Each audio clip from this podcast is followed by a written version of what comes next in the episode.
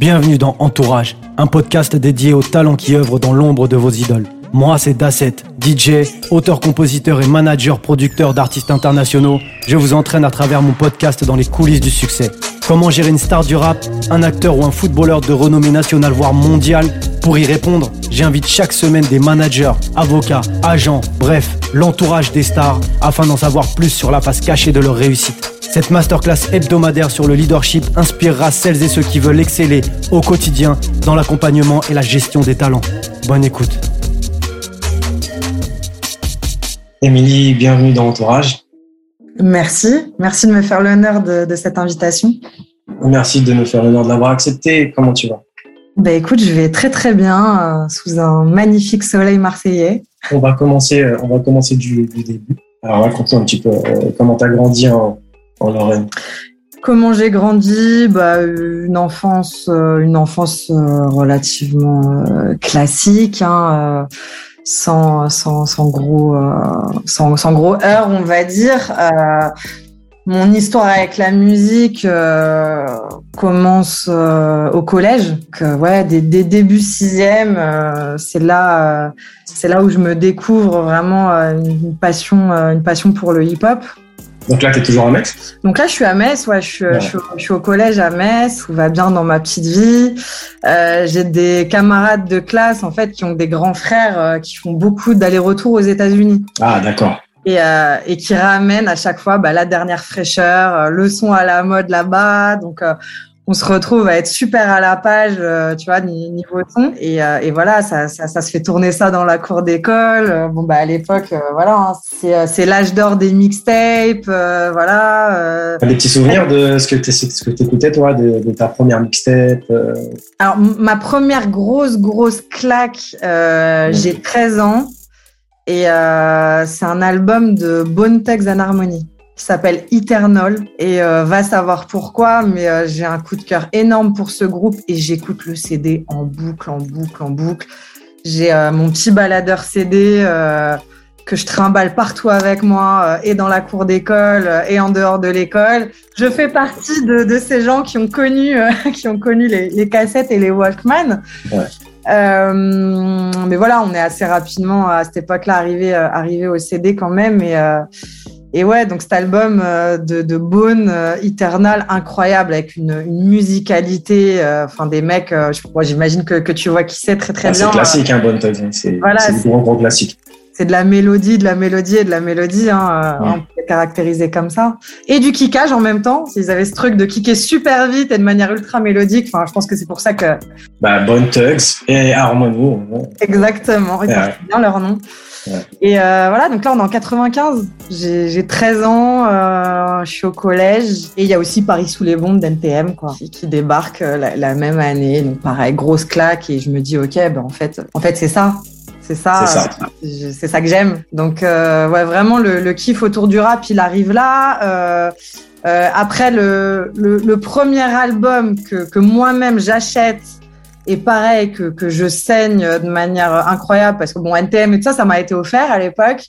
Euh, c'est l'école du micro d'argent d'IAM. Et là, on est en 97 et j'apprends. C'est le premier album que j'apprends par cœur euh, du track 1 au, au dernier. Et du coup, euh, là, tu es toujours à Metz, mais à quel moment tu, tu, tu décides de.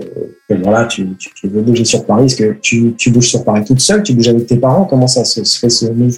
Non, je, bouge, pas encore euh, à ce moment-là. J'ai une scolarité qui est un petit peu, euh, même beaucoup en, en, en dents de scie, en vrai. D'accord. Euh, donc voilà, après le collège, euh, après le collège vient le lycée. Au lycée, pareil, euh, je sais toujours pas vraiment ce que je veux faire de ma vie parce que bon, ok, on est passionné de musique, c'est bien beau, mais la musique c'est pas un métier à cette époque-là et surtout pas à cet âge-là t'as 13 ans, 15 ans, euh, tu te dis pas que tu peux travailler dans la musique, tu vois. On ne sait même pas que ça existe, les jobs dans la musique, en vrai, à cet âge-là.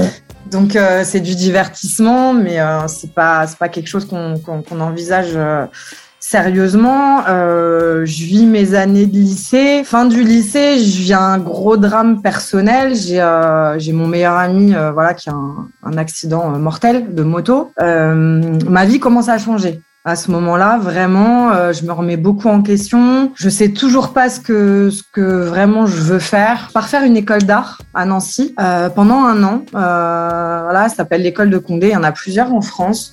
Je sais que j'ai une fibre artistique, euh, mais voilà, je sais pas vraiment comment. Tu te cherches un peu. Ouais, cherches. Je cherche de dingue. Et euh, donc, je pars faire cette euh, prépa. Euh, donc, c'est des prépas qui préparent un peu à, plein de métiers. Donc, euh, je fais du stylisme, je fais de l'art plastique, j'apprends l'histoire de l'art, euh, je fais du design, de l'architecture d'intérieur. Je touche, je touche vraiment à plein, plein de choses. Euh, J'aime ce que je fais, mais en vrai, même après cette année-là, on, on, a des profs qui sont des professionnels, qui nous répètent tous les quatre matins que c'est des métiers qui sont super difficiles ça finit par plus te démotiver que te motiver. Et au final, je retourne à Metz et, euh, là, euh, voilà, je, bricole un peu. J'intègre une, petite société euh, d'événementiel pour bosser et je me mets à organiser des soirées hip-hop. À ce moment-là, j'ai mon meilleur ami que je salue s'il m'écoute, qui s'appelle Karim, qui, bah, pareil, son grand frère aussi fait partie de ces mecs qui font que de bouger aux États-Unis, ramener les derniers sons du moment, etc.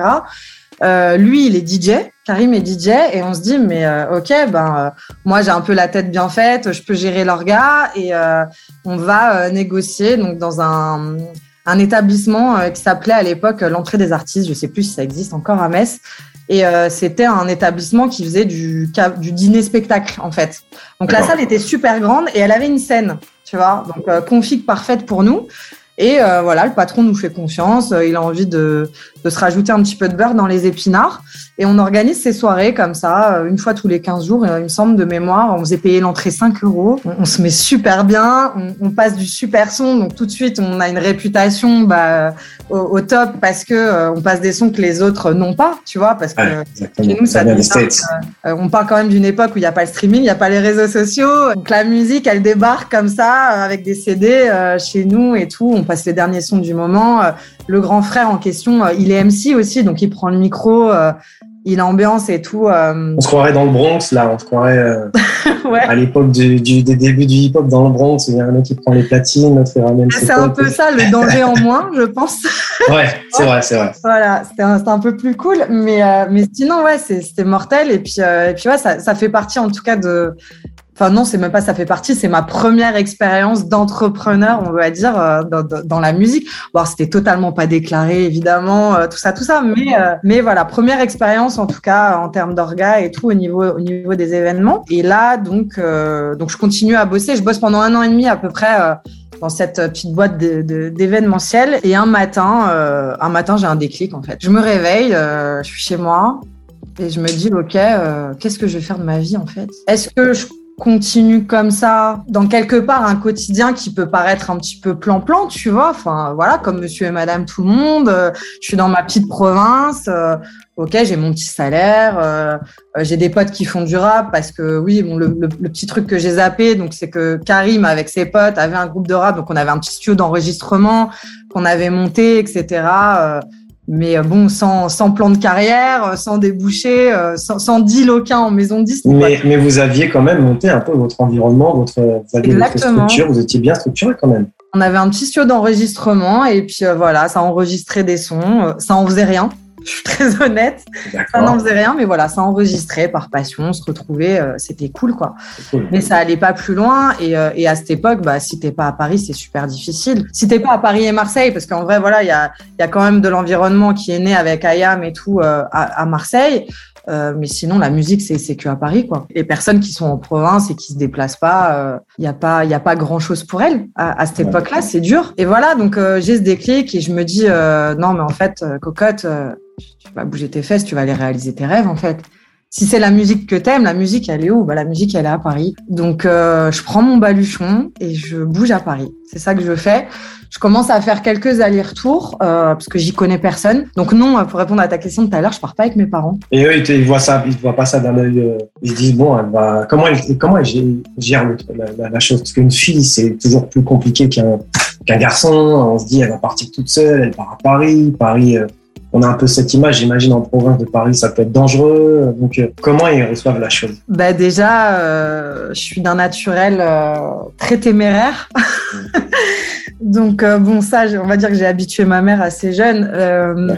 Mais écoute, elle me fait confiance. Elle me fait confiance, mais mes parents sont séparés à, cette époque-là déjà. Donc elle me fait confiance. Après, euh, je pars pas non plus euh, sans euh, sans rien, j'ai envie de dire, parce que voilà, je, je, sais que je dois encadrer cette démarche quoi qu'il en soit et euh, je me cherche en fait, euh, je me cherche une formation parce que très rapidement, si tu veux, j'ai euh, j'ai ce truc de me dire ok, il faut que il faut que niveau droit je sois carré euh, parce que je je j'ai tout de suite ce truc de me dire si je sais pas lire un contrat, si je sais pas négocier, si je sais pas me débrouiller, me débrouiller à ce niveau-là, euh, je vais pas être performante, tu vois. Donc je cherche une formation qui peut faire du droit dans la musique, etc. Et euh, voilà, c'est en trouvant cette formation-là que euh, ma mère me laisse partir à Paris. Euh, donc au début, je fais des allers-retours pour justement chercher cette formation, etc. on me présente un ami, un ami à moi. Je lui fais une grande dédicace parce que il, fait partie, bah, il est partie prenante aussi de mes débuts. Euh, il s'appelle Niro, Niroshima, donc, euh, des Deneg. Donc voilà, je le rencontre assez rapidement. Euh, je me mets à, à, à, squatter avec lui euh, dans son studio. À ce moment-là, il a un studio euh, au studio qu'on appelait Chauve-souris à Ivry-sur-Seine à, à l'époque. C'est là où j'ai rencontré des artistes comme Zesso, Coréas, de Dissident. Enfin, j'ai rencontré plein, plein, plein de monde là-bas. Donc voilà, rapidement, donc je me trouve cette formation. Donc je me prends mon petit studio à Paris. Euh, ma mère est pleine de stress, mais euh, voilà, elle me laisse quand même faire mon truc. Euh, elle comprend très vite que ça sera ça et pas autre chose de toute façon. Je lui laisse pas vraiment le choix, donc donc non, sur ça, sur ça c'est cool. Je commence à découvrir Paris. j'y connais, j'y connais personne à ce moment-là, et je fais une rencontre qui est bah, qui change tout. Je fais la rencontre de Nesbill. Ah, il disait Big up à lui. Je fais, voilà, je l'embrasse très fort. Euh, c'est quelqu'un pour qui j'ai beaucoup d'estime, beaucoup de respect. Vraiment, vraiment. Et, euh, et c'est un peu lui, en fait, qui, qui fait démarrer euh, la machine, si tu veux. Donc, euh, donc j'ai cette formation euh, en, droit de la musique. dans le cadre de cette formation, je dois faire un stage. donc, je, je rencontre Nesbill. voilà, on, sympathise, on garde contact. Et, et, c'est en parlant avec lui et, son équipe à, à ce moment-là que je leur dis, bah voilà, moi, euh, je veux bosser dans la musique. Je sais pas ce que je veux faire, mais je sais que ma vie c'est le rap. Je le sais. Voilà, j'ai une révélation, c'est ça, c'est pas autre chose. Et, euh, et Ness, à ce moment-là, il est signé euh, donc dans un label qui est iconique à l'époque du rap français qui s'appelle Nouvelle Donne. Ah. Oh, Blaise, William. Et donc voilà, Ness, Ness est signé là-bas et, et son garde du corps, il me dit bah écoute Émilie, si, si, vraiment ça t'intéresse et tout, je peux peut-être en toucher deux mots à Kojo. Euh, voilà, il prend des stagiaires et tout. Euh, et c'est comme ça que je me retrouve euh, dans, dans, dans, le bureau de Kojo, que je salue aussi également. Quelqu'un que j'aime beaucoup. Et euh, il me donne un album d'un artiste qui s'appelle Guy Tobé, d'ailleurs, qu'ils avaient signé, qu'ils avaient trouvé dans le métro, voilà, qui chantait dans le métro, un artiste haïtien. Et euh, il me donne son CD, il me dit bah allez Emily, euh, tu veux rentrer en stage chez moi, bah tu me fais un plan promo market euh, complet pour demain matin. Voilà, il me challenge comme ça. Moi, je sais pas ce que c'est un plan promo et market. J'ai jamais fait ça de ma vie, mais voilà, pleine d'aplomb, je lui dis OK, d'accord. Alors je sais pas, je sais plus quelle heure il était, hein, il était peut-être 20h, 21h. Euh, lendemain matin, 10h, je suis dans son bureau avec un plan promo et marketing, euh, avec des cernes euh, jusqu'aux genoux parce que j'ai pas dormi de la nuit. Mais, mais voilà, je me dis, bah écoute, voilà, j'ai ce CD, comment je fais pour le promotionner, etc. Je lui présente le résultat de mon travail le lendemain matin et il me prend en stage. Et, euh, et, voilà, donc euh, ouais, de, deuxième rencontre super déterminante. Donc Kojo me prend en stage. Bon, les premières semaines, euh, je fais rien de, de, de, transcendant. Ce qu'il faut savoir, c'est qu'à cette époque-là où moi j'arrive là-bas, euh, William est déjà parti. Donc, euh, Nouvelle Donne, en fait, se retrouve sans chef de projet. Euh, William Edor, on va signer son nom de famille, qui est maintenant euh, chez Rex 118 et qui a une, une carrière euh, plus que brillante. Euh, voilà, était, était chef de projet chez Nouvelle Donne. Et donc, à ce moment-là, il était parti et le label n'a plus de chef de projet. Donc, c'est un peu le bricolage entre Kojo, Blaise et Philippe aussi, euh, Philippe Dupuis qui travaillait là-bas et qui gérait notamment tout ce qui était administratif, etc. Chacun s'est réparti un petit peu le travail de William, euh, voilà, comme il pouvait. Euh, mais le label n'a plus de vrai chef de projet. Et un label sans chef de projet, c'est un peu la cata. Donc voilà, et euh, un jour, je vois que Kamel Lancin sort son premier album dans, dans 15 jours. Il y avait des grandes bannières des grandes bannières. Donc là, on est en 2007, si je dis pas de bêtises. Et donc, je vois que Kamel sort son premier album. Donc, je demande à Philippe, OK, qu'est-ce qui se passe et tout. je, je, fais la stagiaire, voilà, curieuse et je m'intéresse à ce qui se passe et tout. Et il me dit, bah voilà, ça tombe bien. je vais checker ce qui est prévu en promo. Et euh, bon, voilà, sans, sans, citer évidemment le nom de la personne, mais en tout cas, voilà, pour des raisons que j'ignore, euh, la personne qui devait gérer la promo euh, n'avait pas vraiment fait son boulot. Et là, tout le monde se rend compte que c'est la catastrophe. Et moi, je lève la main, je dis, je m'en occupe. Voilà, c'est ça qui se passe. Au culot. Au culot total. D'ailleurs, on en, on en, rigole avec Kamel maintenant parce que j'aurais pu lui foirer sa sortie d'album. C'est bien, tu es resté en contact avec, oui. ah oui, oui, oui. Amel, c'est quelqu'un de formidable. Je, je l'embrasse fort. Euh, il est au Maroc actuellement. Euh, enfin, c'est un artiste qui est merveilleux et j'ai vécu, enfin, j'ai des souvenirs euh, exceptionnels avec lui. Et, et voilà, donc Kamel sort son premier album. je dis, je m'en occupe et donc je lui monte une tournée promo dans toute la France. Je me dis, OK, qu'est-ce qu'on peut faire de mieux À cette époque-là, bah, le, le, terrain. Il y a que le terrain qui marche. Hein, donc pareil, hein, c'est, on est au tout début de YouTube au tout début. Il n'y a pas les réseaux sociaux, il y a MySpace, je crois, à l'époque. et, voilà, c'est un peu tout. Donc, euh, la clé à cette période-là, bah, c'est le terrain, c'est de bouger en concert, c'est de bouger dans les villes, aller à la rencontre des gens. Il y a tout plein de choses qui n'existent pas et il faut vraiment, voilà, faut vraiment bosser le terrain pour en tout cas sortir son épingle du jeu. Euh, et du coup, j'en fais ma spécialité. Donc, euh, je me dis, OK, à quoi ça doit ressembler une tournée promo? Euh, Je prends un ordi, euh, j'avais même pas de fichier, hein, je prends un ordi, je prends un téléphone. Bon, bah, la chance que j'avais, c'est que j'appelais de la part de Nouvelle Donne, hein, donc, euh, qui était une marque reconnue à cette période, donc les gens m'écoutaient. Ouais. Et donc, je cale à Kamel, voilà, une tournée dans toute la France sur à peu près trois semaines, et je pars avec lui et toute son équipe de Grigny, la grande borne que je dédicace sur les routes. Et, euh, là, euh, voilà, dans, dans, chaque ville, euh, on fait donc toutes les télés locales, les radios locales. je cale des séances de dédicaces dans les magasins de streetwear. si on passe dans la ville le week-end, euh, j'essaie de voir avec la boîte de nuit du coin, on essaie de faire un showcase, un after ou au moins d'être invité en guest, tu vois. Enfin. Donc tu deviens, euh, tu deviens tour manager plus plus en fait. Ouais, c'est ça. Euh, oui, c'est ça. Enfin, c'est un tour manager promo, on va dire. Et, et d'ailleurs, bah, à cette époque-là, ça se démocratise énormément. Ça devient, ça devient une étape en fait qui est cruciale dans la promo des artistes. Et, et c'est ça à ce moment-là qui fait, qui fait ma réputation parce que je vais en monter pour plein d'artistes en fait. Mais, euh, mais Kamel, voilà, c'est vraiment le début de l'aventure.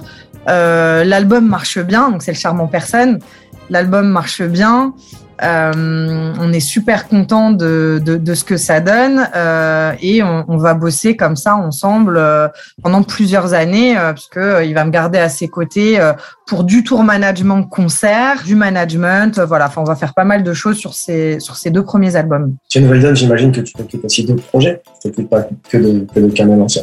Alors j'ai pas fait que Kamel évidemment. Euh, par contre, euh, je me rends compte rapidement en fait de la manne financière que je peux générer avec euh, avec ces activités là. Donc je vais pas rester longtemps si tu veux. tu veux dire pas au niveau personnel ou au niveau tu peux générer pour le pour le label? Au, au niveau personnel, au niveau personnel parce que à ce moment-là je suis stagiaire chez Nouvelle Donne. Donc je gagne, euh, je sais plus, c'était combien à l'époque, 300 balles, peut-être un truc comme ça. Euh, et, euh, et voilà, Kamel en fait, bah, il, il était content, donc il a parlé de moi à beaucoup de monde à Paris, et tout le rap français commence à m'appeler en fait. C'est ça qui se passe. Donc, je me rends compte très vite que je peux faire de l'argent et que j'ai peut-être pas intérêt à, à rester stagiaire, voilà, chez Kojo. Donc euh, voilà, je, je, vais rapidement en fait me mettre à mon compte, mais tout en continuant à travailler euh, avec Kojo qui, qui m'avait surnommé euh, Wonder Woman à, à l'époque. Parce que tu fais des merveilles un petit peu pour Nouvelle Donne, j'imagine. Ouais, et puis et puis surtout, enfin, je trouve que ça a été un centre de formation exceptionnel parce que là-bas, on apprenait à faire de grandes choses avec pas grand-chose. Ouais, ouais. Et c'est là que tu, tu ouvres Ellipse donc, du coup, Music. C'est ça, exactement. Donc, euh, je, je, me mets à mon compte. Euh, après, donc je vais, je vais bosser avec Ness, avec Ness Bill, notamment autour de son album Le charme en personne. donc, il sort de toute la période la mélodie des briques, donc classique du rap. Très, très gros classique du rap français album exceptionnel euh, et euh, il y a un moment où il se il y, a une phase de flottement en fait où euh, où il se retrouve euh, bah, en dehors de son deal précédent sort la mélodie des briques chez Nouvelle Donne et ensuite donc il sort encore le charme en personne. Donc Nouvelle Donne à, à cette époque-là avait un deal avec Universal. Voilà un deal de licence avec Universal et, euh, et voilà, le, le, deal, en tout cas de NES, prend fin euh, après 300 euh, couronnes et RSC sont perdus. Euh, et donc là, euh, NES avait terminé bah, son, son, son, deal, son deal avec Nouvelle Donne. Moi, je récupère son management et je fais aussi du tour management avec lui. Je lui book des dates de concert. Euh, voilà, un peu partout dans la France. Et euh, je vais ensuite intégrer euh, où je vais bosser l'album de TLF. Alors, fâché, TLF Ouais, Exactement. Donc, euh, Iqbal et Alain Delombre. Euh, voilà, qui est, on va dire, la version originale euh, du groupe, euh, du groupe TLF.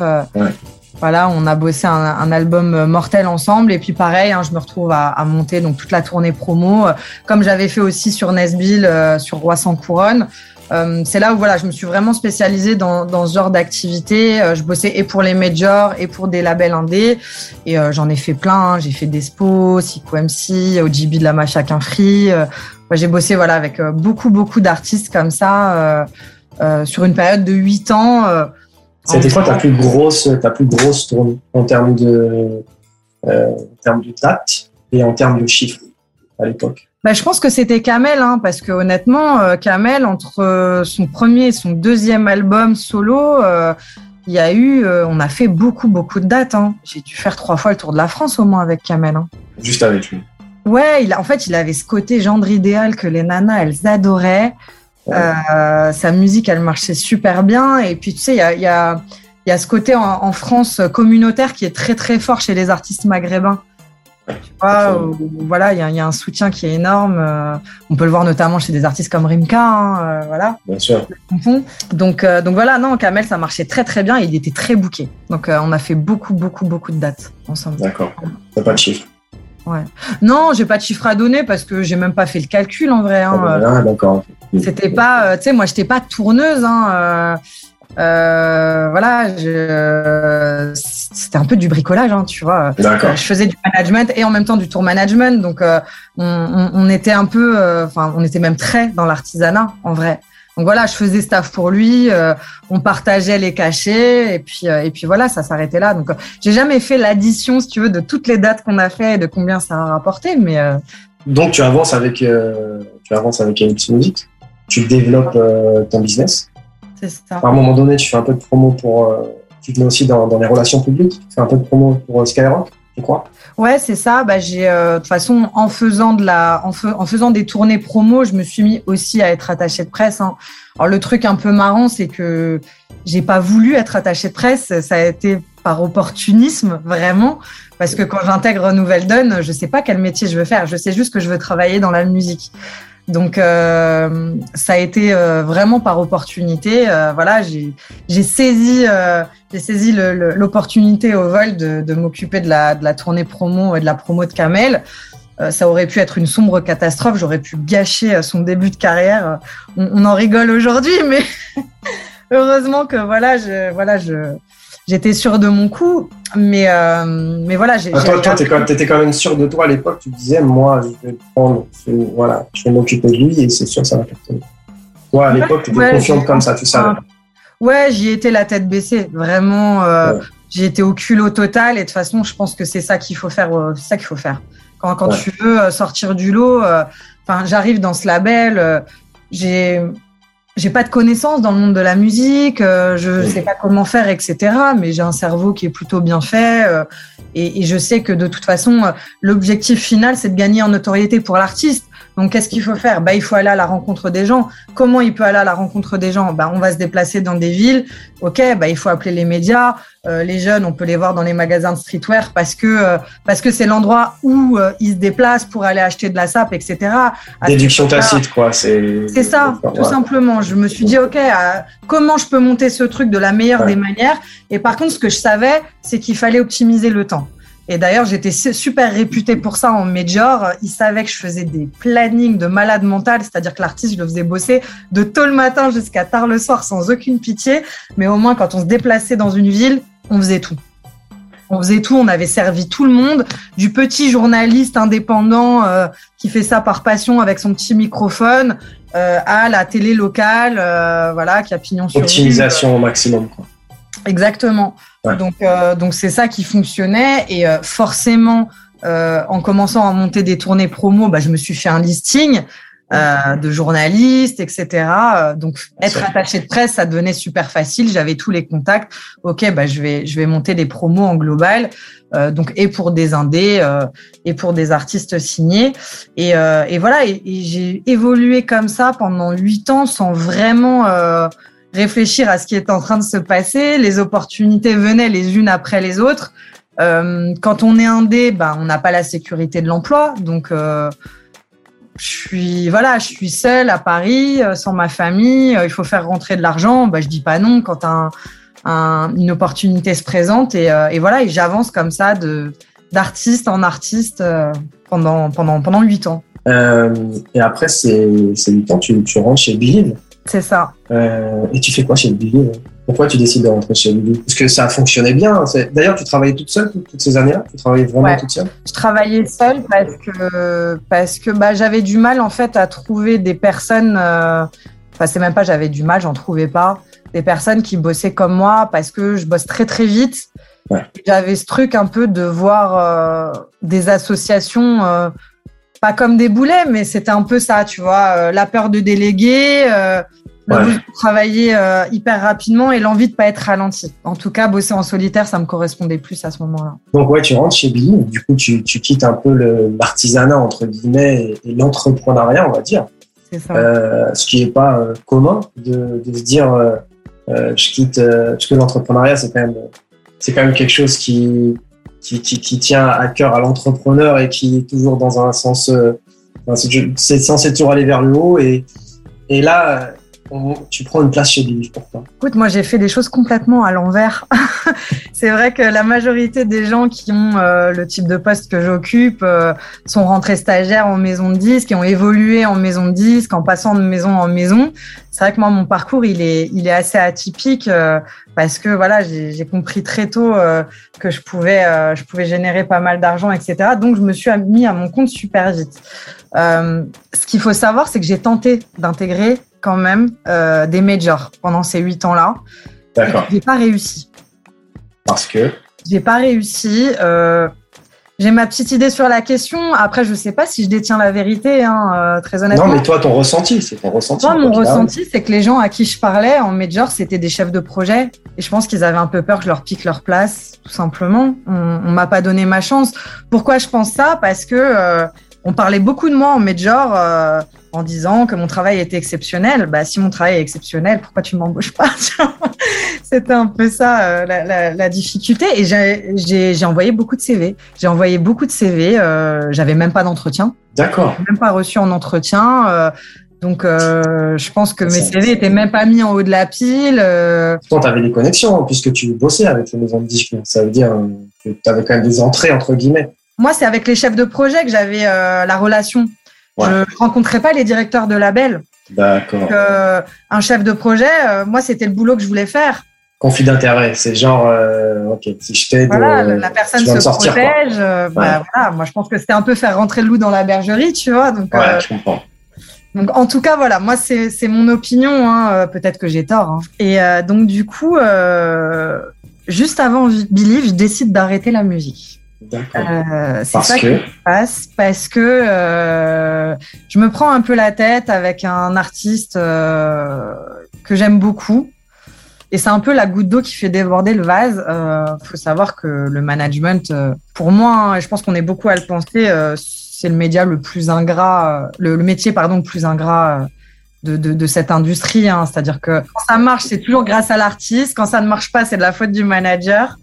Euh, c'est beaucoup d'énergie dépensée. Euh, on gagne vraiment très bien sa vie que quand on manage euh, des stars. Avant ça, quand on manage euh, des petits artistes, etc. bon, c'est clairement quelque chose qui, qui, qui paye pas. Et puis c'est voilà, c'est souvent déceptif. Hein. Quand on est manager, on se retrouve à être très très proche des artistes parce que voilà, on, on fait office de nounou, de psychologue, euh, de, de, voilà, voilà, et ça va vite, ça va vite de s'accrocher. Donc, euh, je m'accroche avec quelqu'un et, euh, et, là, ça me saoule, j'en ai marre. pour une raison que j'explique pas trop, je me mets à fond dans le sport. Je me mets à aller à la salle cinq jours sur sept. Et je suis à deux doigts de faire Colanta. À deux doigts de faire Colanta. J'ai un ami qui fait un peu du casting pour Endemol et tout. il me dit Émilie, t'as la personnalité parfaite euh, pour Colanta et tout. Euh, vas-y, viens, je te mets en casting et tout. Et euh, moi, à ce moment-là, ma passion pour pour la musculation et tout, elle s'est vachement développée et j'ai envie de créer une marque de vêtements de fitness. D'accord. Donc je me dis, bah écoute, c'est l'opportunité idéale. Je vais faire Colanta, je vais avoir une tribune. Euh, je vais pouvoir euh, promotionner ma marque de vêtements euh, facilement après ça. Donc là, l'entrepreneur reprend le dessus dans, Exactement, je vais super loin dans mon délire et tout. Et donc voilà, donc mon plan il est fait. j'ai commencé déjà à faire des rendez-vous pour mes vêtements, etc. Et j'ai un ami qui vient me voir et qui me dit, écoute Émilie, je traînais, j'avais l'oreille qui traînait et tout de l'autre côté d'un bureau.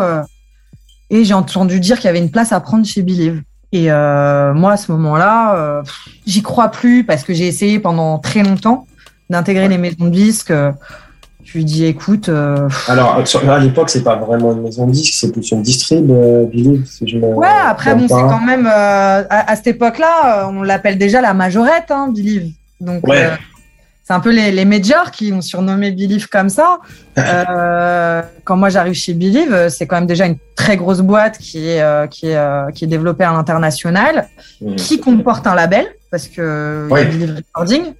Donc et distrib et label et euh, c'est quand même déjà une boîte qui est très grosse.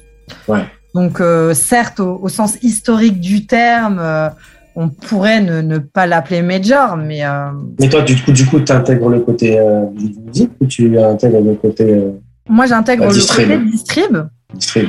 J'intègre le côté distrib. Donc, donc voilà, cet ami-là, il me dit ça. Moi, j'y crois pas trop, etc. Mais bon, il, force un peu. Il me dit, allez, s'il te plaît, pour me faire plaisir, va quand même tenter le truc et tout, machin. Euh, j'envoie un petit euh, texto euh, à Pauline Regnault, qui travaillait là-bas. D'accord, qui est chez Red Bull. Qui est chez Red Bull actuellement, tout à fait. Et je lui dis, écoute meuf, j'ai entendu qu'il y avait une place à prendre chez vous, etc. Mais vraiment, sans en attendre rien, tu vois. Et, et elle m'envoie un lol de 10 km par texto en me disant, bah ouais, c'est moi je me casse Universal, en gros, euh, mort de rire et tout. Elle me dit, bah vas-y, si tu veux, je peux shooter ton CV, tu vois. Après, elle me dit, attention, euh, voilà, j'ai déjà recommandé plusieurs personnes, euh, high level et tout, ça va pas être facile, mais voilà, je peux, je peux transmettre ton CV. Et tout. Je lui file mon CV, elle le transmet et, et là, je rencontre Jean-Christophe Mercier, voilà, une autre rencontre déterminante. Euh, donc je le vois en entretien, je vois ensuite Romain Vivien en entretien et ils me prennent, euh, voilà, ils me prennent, ils me prennent chez Believe. Donc euh, en gros, donc je prends la suite de Pauline, donc qui est label manager à la distrib. Donc au début, voilà, je récupère, je récupère son catalogue hein, tel qu'il est et, et les choses vont très très vite changer. Euh, les choses vont très très vite changer euh, parce que euh, Believe rachète Musicast. Donc à ce moment-là, c'est déjà euh, voilà, c'est déjà en route, mais le rachat va être annoncé six mois après. Moi, je rentre chez Believe en août 2015. Et le rachat, il a annoncé, je crois, de, de tête, si je dis pas de bêtises, à peu près vers la fin de l'année ou début de l'année d'après. Euh, et donc, euh, donc là, voilà, les choses, euh, les choses se bousculent énormément. J'avais déjà fait des signatures d'artistes. Qu'est-ce que ça change pour toi le fait que Musicast, que Musicast rejoigne Qu'est-ce que ça change toi dans ton, en tant que ça change beaucoup de choses parce que à cette époque-là, euh, Musicast et Believe sont des concurrents. Donc en fait, on tue la concurrence directement dans l'œuf euh, et ça a été ça la réaction, enfin la décision pardon de, de, de, ce, de cette fusion, on va dire, euh, ça a été ça. En gros, on est concurrents et ça a été mutuel. Hein. Je parle d'un rachat, mais voilà c'est les deux boîtes euh, voilà se, une fusion plutôt que se sont fusionnées exactement. Euh, plutôt que de continuer à se faire la guerre ils se sont dit bah ok euh, Believe euh, nous on est les meilleurs dans le digital. Musicast vous êtes les meilleurs dans le physique vous êtes super armés sur le physique bah voilà on va on va allier les deux forces et et on va tout déchirer ensemble. C'est ça qui est arrivé. Donc euh, là, les choses deviennent très complexes parce que euh, une fusion de boîtes comme ça, c'est super complexe à gérer. Euh, on parle quand même un peu du d'une usine et d'un artisan, si je peux euh, imaginer le truc comme ça, parce que Believe euh, à cette époque-là est déjà une boîte qui est très grosse, avec des process hyper établis, etc. Et Musica, c'est un peu la petite boîte euh, familiale de Julien Cartudo, euh, avec une petite équipe qui travaille en famille. Donc ces deux mondes-là euh, se mettent à s'entrechoquer et, et voilà, on, on, bosse à, à, fusionner tout ça. Moi, je pars très vite en fait en interne chez Musicast à plein temps pour voir comment ils bossent, euh, toute cette euh, toute cette fusion en fait interne, hein, parce que c'est ah énormément énormément de travail. Ah Et euh, je vais très vite monter en fait sur les top artistes en fait urbains. Euh, quand j'arrive chez Believe, donc je suis seule à gérer tout le catalogue rap à la distrib, donc c'est déjà énormément de boulot.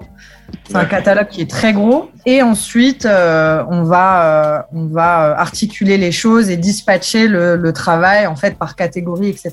Tu récupères un roster de combien d'artistes environ? Alors, c'est dur de le compter en nombre d'artistes, mais quand j'arrive chez Believe, je vais plutôt le compter en, en comptes. C'était un, un, peu des comptes clients, tu vois, des deals en fait qui étaient ouverts à savoir que sur certains deals, il y avait plusieurs artistes. C'était des deals de producteurs qui étaient ouverts. D'accord. Euh, quand j'arrive, je crois que j'en ai peut-être 2000, 2005. Ah ouais, à toi, toute seule. Voilà, donc évidemment que ces 2500 comptes ne sortent pas des albums tous les jours, Dieu merci. Heureusement. Mais, euh, mais voilà, il y a des comptes qui sont plus actifs que d'autres. Mais euh, voilà, c'est beaucoup, beaucoup, beaucoup de boulot. Euh, et donc après, forcément, on va se, on va se dispatcher le travail. Et moi, euh, voilà, je, je monte, euh, vu que je suis senior, je monte sur les top artistes urbains, je gère les plus gros. et on va répartir comme ça en différentes catégories à, à, des chefs de projet, voilà, qui vont. Au bout de combien de temps tu, tu passes senior chez Billy Bah super vite, hein, ça se fait, ça se fait en quelques mois. Hein. D'accord quelques mois, au bout de cinq mois, euh, je crois, euh, voilà, il y a eu la phase de, de, de prise de confiance et puis euh, et puis ouais, les, les, choses ont été très vite. Après, les signatures ont été vite aussi. Hein, J'ai rapidement transformé l'essai avec des signatures comme DTF, comme MMZ, qui ont été bah, disques d'or super vite. Donc là, on est en quelle année là? Bah Là, on est en 2015, début 2016. Donc on n'est même pas encore dans le streaming, on n'est même pas encore dans, dans ce truc-là. Si, si, on est encore dans le streaming. On est, dans les balbutiements, enfin, on n'est pas encore dans le, dans le gros streaming. Honnêtement, c'est déjà bien installé parce que ouais. on a tout de suite fait des, des, des très jolis chiffres avec ces artistes-là. Ouais. Euh, après, euh, le streaming va tellement vite. Tous les ans, euh, c'est une croissance qui est exponentielle, hein, donc euh, ouais. tous les ans, euh, ça, ça, ça grandit énormément. Euh, voilà, bah après, donc là-bas, euh, j'ai le bonheur de, de m'occuper d'artistes comme Medine. On gère euh, tout le catalogue d'In Records euh, à cette époque euh, avec Salsa et même Julien Tollard qui était qui était chef de projet chez Dean Records à l'époque et qui est aujourd'hui chez Universal Publishing et qui pareil fait une carrière brillante. Alassane Konaté, donc Salsa, pareil qui est quelqu'un que j'adore que j'embrasse, euh, qui aujourd'hui euh, a pris euh, la direction de ADA chez Warner. Exactement, il a pris place chez Warner. On salue. Euh, donc voilà, j'ai le bonheur de bosser avec eux. Euh, je m'occupe du label Bomaye Music avec Black, NASA et. Il n'est pas Philo. Artistes à eux, voilà, des grosses dédicaces à Philo. Euh, eh ben, T'en as vu du monde, dis donc. T'as as été ouais, bossé avec des vrais, vrais gens. Quoi. Euh, on a fait plein, plein de belles choses. Tefa, avec qui j'ai beaucoup travaillé aussi. Donc, euh, on a signé euh, Je suis passé chez So, donc euh, le projet où Fianso a exposé. On a fait un beau platine ensemble. Et toi, tu faisais quoi, par exemple? Tiens, si on prend un peu ça comme cas d'école, qu'est-ce que tu as alors? Dé, dé, Décortique un petit peu du début à la fin de, de du projet. Comment C'est quoi la genèse? Comment ça, ça prend forme au début? Et comment, toi, tu sors du, projet une fois que, tout est. Le, travail, il, le travail, il est assez différent selon, selon les artistes, en fait. Si tu veux, au début, quand on était que sur du digital, enfin principalement sur du digital parce que Billy faisait un petit peu de distribution physique. Euh. Euh, je, on va, je vais reformuler et après on reviendra sur, sur euh, je suis pas, passé chez So. comment tu vois justement cette évolution de, de toi de l'industrie par rapport à l'avènement du streaming et, et au changement aussi de tout ce qui est certification Comment toi tu as vu les choses évoluer Est-ce que ça a été dans le bon sens? Est-ce que pour moi ça a été vraiment dans le bon sens parce que j'ai connu la période euh, euh, pré-streaming où on était justement dans, le piratage euh, à, toute balle et ce qui a ce qui a vraiment pour moi abîmé les carrières ou ou en tout cas qui a empêché certains artistes de, de, se consacrer. Et, bah, Nesbill est un très bon exemple. Hein. à cette époque-là, Kamel l'Ancien, Nesbill, on est en plein dedans. Donc, on est à peine au début de YouTube. Euh, ça pirate euh, comme pas possible et il n'y a pas son pendant légal. Donc, c'est soit tu vas acheter tes CD dans les magasins, soit tu pirates. Euh, et c'est là où ça a été très cruel pour toute une génération d'artistes, pour moi, qui n'ont pas fait les chiffres de vente qu'ils auraient dû faire. Hein. Parce que ces artistes-là, ils auraient été platines, mais très facilement s'il n'y avait pas eu le piratage d'albums, etc. Et toi, ça t'a atteint au niveau de ton business? Ça t'a bah oui, ça atteint parce que forcément, un, artiste qui génère moins d'argent, bah, c'est un artiste qui va peut-être pas sortir l'album d'après. C'est un artiste qui va peut-être pas aller en tournée. Euh, c'est un artiste qui va peut-être pas sortir autant de clips qu'il aurait aimé. Après, euh, on, est, assez conscient, après tu me dis si je me trompe, mais on est assez conscient que quoi qu'il arrive, la vente de disques, c'est rarement ça qui rapporte euh, à l'artiste. peu importe son niveau dans l'industrie. Euh, c'était vrai du temps euh, du CD, c'est vrai euh, encore aujourd'hui, sachant que la majeure va prendre 85% généralement de, enfin au moins 85% de, de, son chiffre. et, qu'aujourd'hui, le streaming, ça représente 0, enfin, centime de centime. à cette période-là, même avec toutes les tournées que tu es capable de mettre en place, les artistes n'arrivent pas à sortir la tête de l'eau c'est pas qu'ils n'arrivent pas à sortir la tête de l'eau, mais euh, ça impacte énormément les deals parce que certes, euh, on parle d'artistes qui sont en contrat d'artistes, mhm. euh, donc qui ne sont pas producteurs de leur projet, mais ça impacte les labels en question. Donc quand tu pirates un projet que tu ne l'achètes pas, donc c'est moins d'argent qui rentre dans les caisses du label. Au bout d'un moment, le label, s'il rentre pas suffisamment d'argent, il lâche l'artiste. Donc c'est là où ça pénalise l'artiste. Tu comprends? Et donc c'est là où euh, va y avoir moins de clips de produits ou, des clips de moindre qualité parce qu'il y a moins de budget qui est, qui est accordé à ce clip-là. Un artiste, il part en tournée quand? Quand il a suffisamment de notoriété. Mais d'abord, c'est le disque qui doit avoir du succès pour que l'artiste puisse passer en tournée. Donc tout ça, c'est le jeu des vases communicants, tu vois? Qui fait que euh, oui, le piratage, ça impacte énormément toute la filière, tu vois. En fait, ça te, ça te cut les revenus dès, la, dès le début de l'histoire et après, bah, ça finit par impacter euh, une filière entière, tu vois. Ouais, parce que, euh, parce que enfin, après, c'est un, un, un, long débat, hein, mais le fait que tu te fasses pirater, ça implique pas que ta carrière va mal si tu es beaucoup piraté. Tu peux générer beaucoup aussi en tournée. Tu peux générer avec des produits euh, euh dérivés. Tu peux, tu peux faire d'autres choses en parallèle et générer du vrai argent, euh, même si, comme je le disais tout à l'heure, c'était pas encore l'époque des chicha ou euh, se faire de, du, cash à foison. Et, voilà, je pense que c'était bien différent. Euh, mais, euh, mais c'est vrai que ça, ça a été peut-être toujours euh, un peu euh, l'erreur que beaucoup d'artistes ont fait, euh, se reposer sur, sur les ventes. Bah Aujourd'hui, on a, on a aussi cette, cette vision-là parce qu'on est en 2021. Tu vois à cette époque-là, 2006, 2007, 2008, on n'est pas du tout ni dans la même économie, ni dans le même marché, et c'est mm. beaucoup plus dur. à cette époque-là, c'est pas n'importe qui qui se fait signer en maison de disque. C'est pas facile de sortir un disque. Bien sûr. Encore moins facile d'aller en tournée. Euh, les places, elles sont très très chères.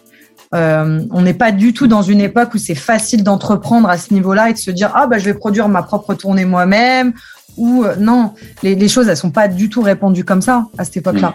Mmh. Mmh. Donc non, à cette époque-là, c'est les majors qui dominent et quelques très gros indés qui sont rares, mais comme Nouvelle Donne par exemple. Euh, et, c'est tout. Donc euh, c'est soit tu à avoir un deal en maison de disque, euh, mm. soit voilà. Ouais, parce que tu, tu, tu me disais que tu as fait trois fois par exemple le tour de la France avec un camion ancien. Tu penses que tu aurais pu dupliquer le modèle et faire trois fois le tour de la France avec un M2S, trois fois le tour de la France avec un TLF est-ce que tu penses que c'est un modèle que tu aurais dupliqué à l'époque et euh, Oui, non, mais moi j'ai euh, fait des dates de concert avec euh, avec ces autres artistes aussi, mais en tout cas pour, pour en revenir au, sujet qu'on a abordé dès le début, c'est que à cette époque-là, en tout cas, s'il n'y avait pas eu ce piratage-là, c'est des hmm. artistes qui auraient vendu trois fois plus. il a généré beaucoup plus de chiffres d'affaires, donc il peut faire beaucoup plus de choses. Son label lui permet de faire beaucoup plus de choses, tu vois. Et, et du, du, fait de faire plus de choses, euh, ton comment dire ton actualité elle est beaucoup plus importante. Donc après c'est plus facile d'avoir des débouchés euh, d'avoir des tournées euh, tu vois c'est en ce sens-là que les choses elles s'enchaînent. Aujourd'hui on a la chance d'avoir le streaming tu vois. Le streaming a, a, a, coupé ce, cette période en tout cas et on a il a rendu un peu le, le, pouvoir au peuple parce qu'il a, il a rendu le pouvoir au aux Indés. Il a rendu pouvoir à pas mal de. Il a complètement switché. Il y a, beaucoup de sujets. Il y a beaucoup de sujets dans cette question-là. Absolument. il y a, ça, a facilité énormément de choses. Euh, mais en tout cas, voilà, si, on reste sur ce pendant-là, euh, le streaming a permis de légaliser, on va dire, une pratique qui était illégale et qui faisait du mal aux artistes. Voilà. Mm-hmm. En tout cas, avec le jeu des volumes maintenant, euh, des gens qui euh, pirataient un disque parce qu'ils n'avaient pas envie de l'acheter ou qu'ils n'avaient pas les moyens de l'acheter. Euh, aujourd'hui, avec un abonnement à 8 ou 10 euros, ils peuvent écouter tous les sons qu'ils veulent et au moins l'artiste peut en toucher une part. Là où, à l'époque, il, touchait zéro sur, sur ce qui était dématérialisé, on va dire. Est-ce que, est-ce que, bon, c'est une question un peu compliquée et technique, c'est difficile, c'est peut-être un peu difficile d'y répondre. Mais est-ce que tu penses que le, streaming, ça va être, euh, c'est un modèle viable sur le long terme? Oui. totalement. bah, totalement. Hein, euh, on est dans, dans l'immatériel, donc euh, la, de toute façon, la, la, société se digitalise sur absolument tous les tous les niveaux. Mais, mais le fait de payer 0,404 centimes par stream, euh, c'est compliqué aussi pour les plus petits artistes, pour les.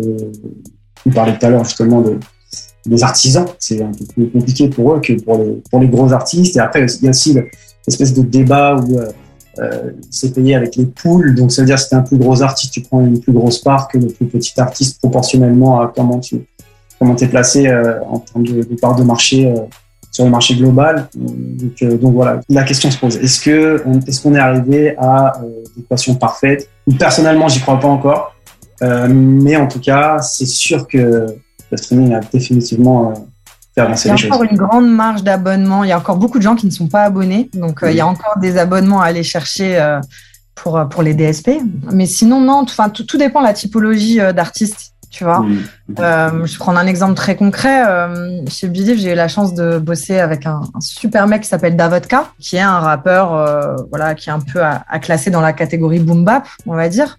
Et, et lui, très clairement, alors c'est pas un énorme vendeur de disques, tu vois. Même si en bossant ensemble, on a on a quand même beaucoup upgradé les choses et ça a été super intéressant parce que au début, il bossait un peu tout seul dans son coin, donc il avait sa distrib physique, il gérait son son petit digital tout seul. Et euh, à force de, de, de persuasion, euh, alors j'ai d'abord récupéré sa distrib physique pour qu'on apprenne à se connaître, et après il a accepté de, de me confier son digital et, et j'ai réussi à le convaincre d'aller en promo, chose qu'il voulait pas faire avant. Et il a multiplié par trois ses ventes de disques. Donc, euh, il était super content. Et euh, voilà, c'est quelque chose qu'on a, c'est un pari qu'on a gagné ensemble en tout cas. Euh, voilà, il, lui au début, il tournait autour des 5000 ventes de disques, tu vois, sur ses projets en, vraiment en artisanat euh, total. Hein, il faisait un, un, travail euh, génial. Mmh. On a réussi à passer, je crois, la barre des 15 000, tu vois, ensemble, ce qui était mortel. Et euh, pourquoi je parle de lui? Parce que c'est un artiste qui tourne toute l'année. Voilà, toute l'année. je sais pas. Il a peut-être 300 dates par an. alors certes, c'est pas des zéniths, hein, mais c'est des salles qui sont pleines toute l'année et ils vendent son merch. Tu vois, euh, Et qu'est-ce qui a fait que toi, tu as voulu, euh, tu as, insisté pour travailler avec lui comme ça? Qu'est-ce qui, qui t'a. Déjà, j'adore les challenges. Euh, J'adore les challenges. Et puis, euh, voilà, j'ai aimé sa musique, j'ai aimé la personne. Euh, j'avais envie qu'on essaye un truc ensemble, quoi. D'accord. C'était ça. C'était ça, tout simplement. Et, et ouais, c'était, c'est une belle petite aventure. Je, je, le salue s'il nous écoute. Euh, mais en tout cas, voilà, euh, c'est l'exemple parfait d'un artiste euh, qui a diversifié ses sources de revenus. Mm. et qui, pour qui la sortie d'un disque, on, on, va dire, va peut-être être ça. Hum, Un artiste complet, en fait. Voilà, il a compris que, encore une fois, l'environnement, il va plus loin que, que juste l'argent de, de vente de, après, c'est une histoire d'envie aussi. Hein. Moi, je respecte, euh, je respecte tout, tout type, euh, tout type d'envie à ce niveau-là. Hein. Il y a des artistes qui adorent la scène, euh, il y en a qui aiment ça un peu moins. c'est ok, il n'y a, pas de souci.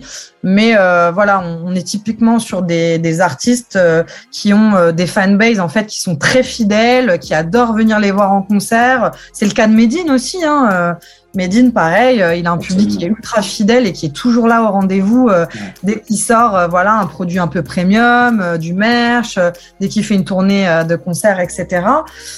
et sinon, voilà, tu as des artistes qui sont plus des artistes de studio. et qui vont avoir des gros gros chiffres de vente, qui vont streamer énormément, parce que c'est sûr que le, streaming avantage les musiques urbaines, hein, on le sait tous. Par le à quoi ça, tu penses? Bah, la jeunesse, parce que le rap, euh, le rap c'est les jeunes hein, avant tout. Euh, c'est la musique numéro un des Français, donc euh, l'équation elle est rapide. Hein. tu quittes. Donc ouais, je voulais revenir sur. tu es passé chez ça. Parle-nous un petit peu de, justement du développement de ce projet. comment toi tu arrives à bord et comment tu, tu développes le concept. Et, Alors sur ce projet-là en particulier, moi je connais déjà Sofiane depuis, je sais pas, 8 ans, 9 ans. D'accord. Euh, connais depuis longtemps. Tu l'avais connu euh, euh, comment? Comment tu as, fait sa connaissance On s'est connu, bah, on s'est connu au studio d'Ivry-sur-Seine, les fameux studios. ah, les fameux studios. Voilà. Niro était à l'ancienne et Sofiane avait un studio là-bas. Il avait un studio d'enregistrement là-bas. il a enregistré ses projets Blacklist 1 et 2 notamment là-bas. Et, euh, et, voilà, on s'est liés d'amitié super vite. On a bossé un petit peu ensemble, voilà, sur ses mixtapes. Euh, donc voilà, on se connaît très très très bien avant. Euh, il avait déjà euh, un petit catalogue chez Believe, euh, donc justement sur ces projets-là. Et à ce moment-là, il a un peu arrêté la musique depuis depuis peut-être 2-3 ans. Il se fait beaucoup plus discret. Euh, et, vient la question de ce projet-là qu'on signe. Et, euh, donc, euh, à ce moment-là, Sofiane, il s'est rapproché de Tefa. Donc, il s'est mis à bosser avec Tefa. donc, il a ce, ce concept-là. en fait, il sort un premier clip, donc avec nous, qui n'a rien à voir avec, avec Je suis passé chez So, artistiquement, visuellement ça prend, mais pas plus que ça. Tu vois, les gens sont super contents de revoir Sofiane, mais euh, mais euh, voilà, en tout cas, c'est pas à ce moment-là que le déclic se fait. Et euh, Sofiane, à un moment donné, se fait la réflexion en mode ça passe ou ça casse, je vais le faire à ma sauce. Et, et il a cette idée de faire les tours des cités de France pour Je suis passé chez soi. Ça sort de son cerveau et il y va un peu en mode kamikaze. si ça, ça marche pas, c'est bon, stop, quoi. D'accord. Euh, et, voilà, bah, des fois l'énergie comme ça, euh, pas de la dernière chance, mais presque. Hein, euh, en tout cas, c'est comme c'est comme faire tapis au poker, quoi. C'est tout misé. Et, et, voilà, donc on commence à bosser. je suis passé chez So, donc à sortir les épisodes les uns après les autres. Et au bout de quelques épisodes, on commence à vraiment se rendre compte qu'il y a quelque chose qui est en train de se passer, quoi. les vues s'emballent, voilà, dans la rue ça parle et tout, et et, euh, et voilà, et y a, on, on, commence à vivre cette belle aventure et ce moment que je trouve euh, que je trouve magique, où euh, tu sens qu'il y a un truc qui est en train de se passer. Tout peut encore capoter. Ouais. Tu sens que c'est là. Tu sais, c'est une émulation un peu particulière. Il faut pas se rater. Comment t'expliques Est-ce que est-ce que tu arriverais à expliquer à un moment donné pourquoi et comment les choses euh, changent Est-ce que vous avez atteint un certain nombre de, de, de, de comment dire, de, fans qui vous suivent et qui, euh, qui vous supportent et du coup ça commence à partir de, manière exponentielle ou c'est dû à quoi tu penses? Est-ce que c'est dû à la régularité du projet de sortir chaque fois un, nouvel épisode et que les gens euh, commencent à s'y habituer Moi je pense qu'avant tout ça a été la force du concept. Ouais. Parce que Sofiane est revenu avec du rap brut, mmh. dur, euh, à, à, une période où on est vachement dans le mainstream, etc. Donc, euh, on revient à du rap super brut euh, avec la qualité qu'on voilà hein, qu'on reconnaît à, à, Sofiane. Enfin, il rappe super bien. bien sûr. Il fait des choix de collaboration dans ses épisodes qui sont mortels. Mmh. Euh, J'ai en tête notamment l'épisode avec Kalash Criminel qui a énormément plu et qui a fait partie justement là de ce switch. C'était ce moment-là où ça a vraiment commencé à, à, switcher. Et, euh, et, ouais, vraiment la force du concept. La force du concept. Euh, les clips, ils sont mortels. Euh, Sofiane dedans, il se donne. Euh, voilà, il propose un truc qui, qui, tue, tout simplement.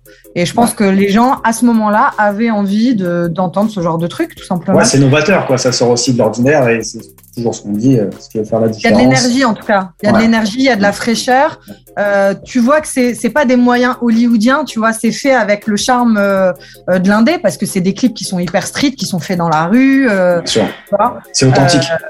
Ouais, exactement. Tu as, sorti le mot parfait, c'est authentique. Euh, tu finis euh, chez euh, dans quelles circonstances? Dans des circonstances euh, complexes. Donc, je fais, euh, en fait, je fais trois ans et demi donc chez Believe. donc voilà, j'ai fait de très belles choses. J'ai bossé aussi avec, j'ai l'honneur de faire un disque d'or avec Kerry James euh, aussi. Tu, vois, ça, tu faisais quoi avec Kerry? Tu faisais quoi? Tu Une belle fierté. Ben, pareil, euh, Kerry travaille avec Tefa et euh, on a sorti ensemble l'album euh, Mohamed Alix. D'accord. Voilà. Donc j'ai géré, euh, j'ai été chef de projet, label manager, j'ai piloté un peu le marketing aussi avec les équipes. Voilà. T'apprends beaucoup quand tu travailles avec James, ça a été un plaisir. Surtout que moi, je l'ai écouté pendant 20 ans avant et voilà, faire un disque d'or avec un artiste que tu as écouté aussi longtemps, c'est euh, une très belle récompense. Voilà. En tout cas, c'est pour ça que je fais ce métier. Donc euh, voilà, il y, y a, tous ces beaux projets, toutes ces belles choses, euh, toutes ces belles choses chez Believe. Euh, je finis par tourner un petit peu en rond, dans le sens où voilà, bah, les les succès s'accumulent et puis voilà, je trouve que j'ai pas forcément, je trouve pas forcément ce que je mérite au bout d'un moment. on commence à beaucoup venir me chercher à la concurrence. D'accord. Et là, euh, là, donc, je démissionne de Believe euh, pour euh, partir chez Sony à ce moment-là. Mm -hmm. Et c'est là où Believe ne me laisse pas partir chez Sony. et où je vais me retrouver comme ça, bloqué pendant un an, en fait. Je vais me retrouver bloqué pendant un an. Euh, Pourquoi il bloque comme ça Est-ce qu'on peut, je ne sais pas si on peut en parler ou si c'est.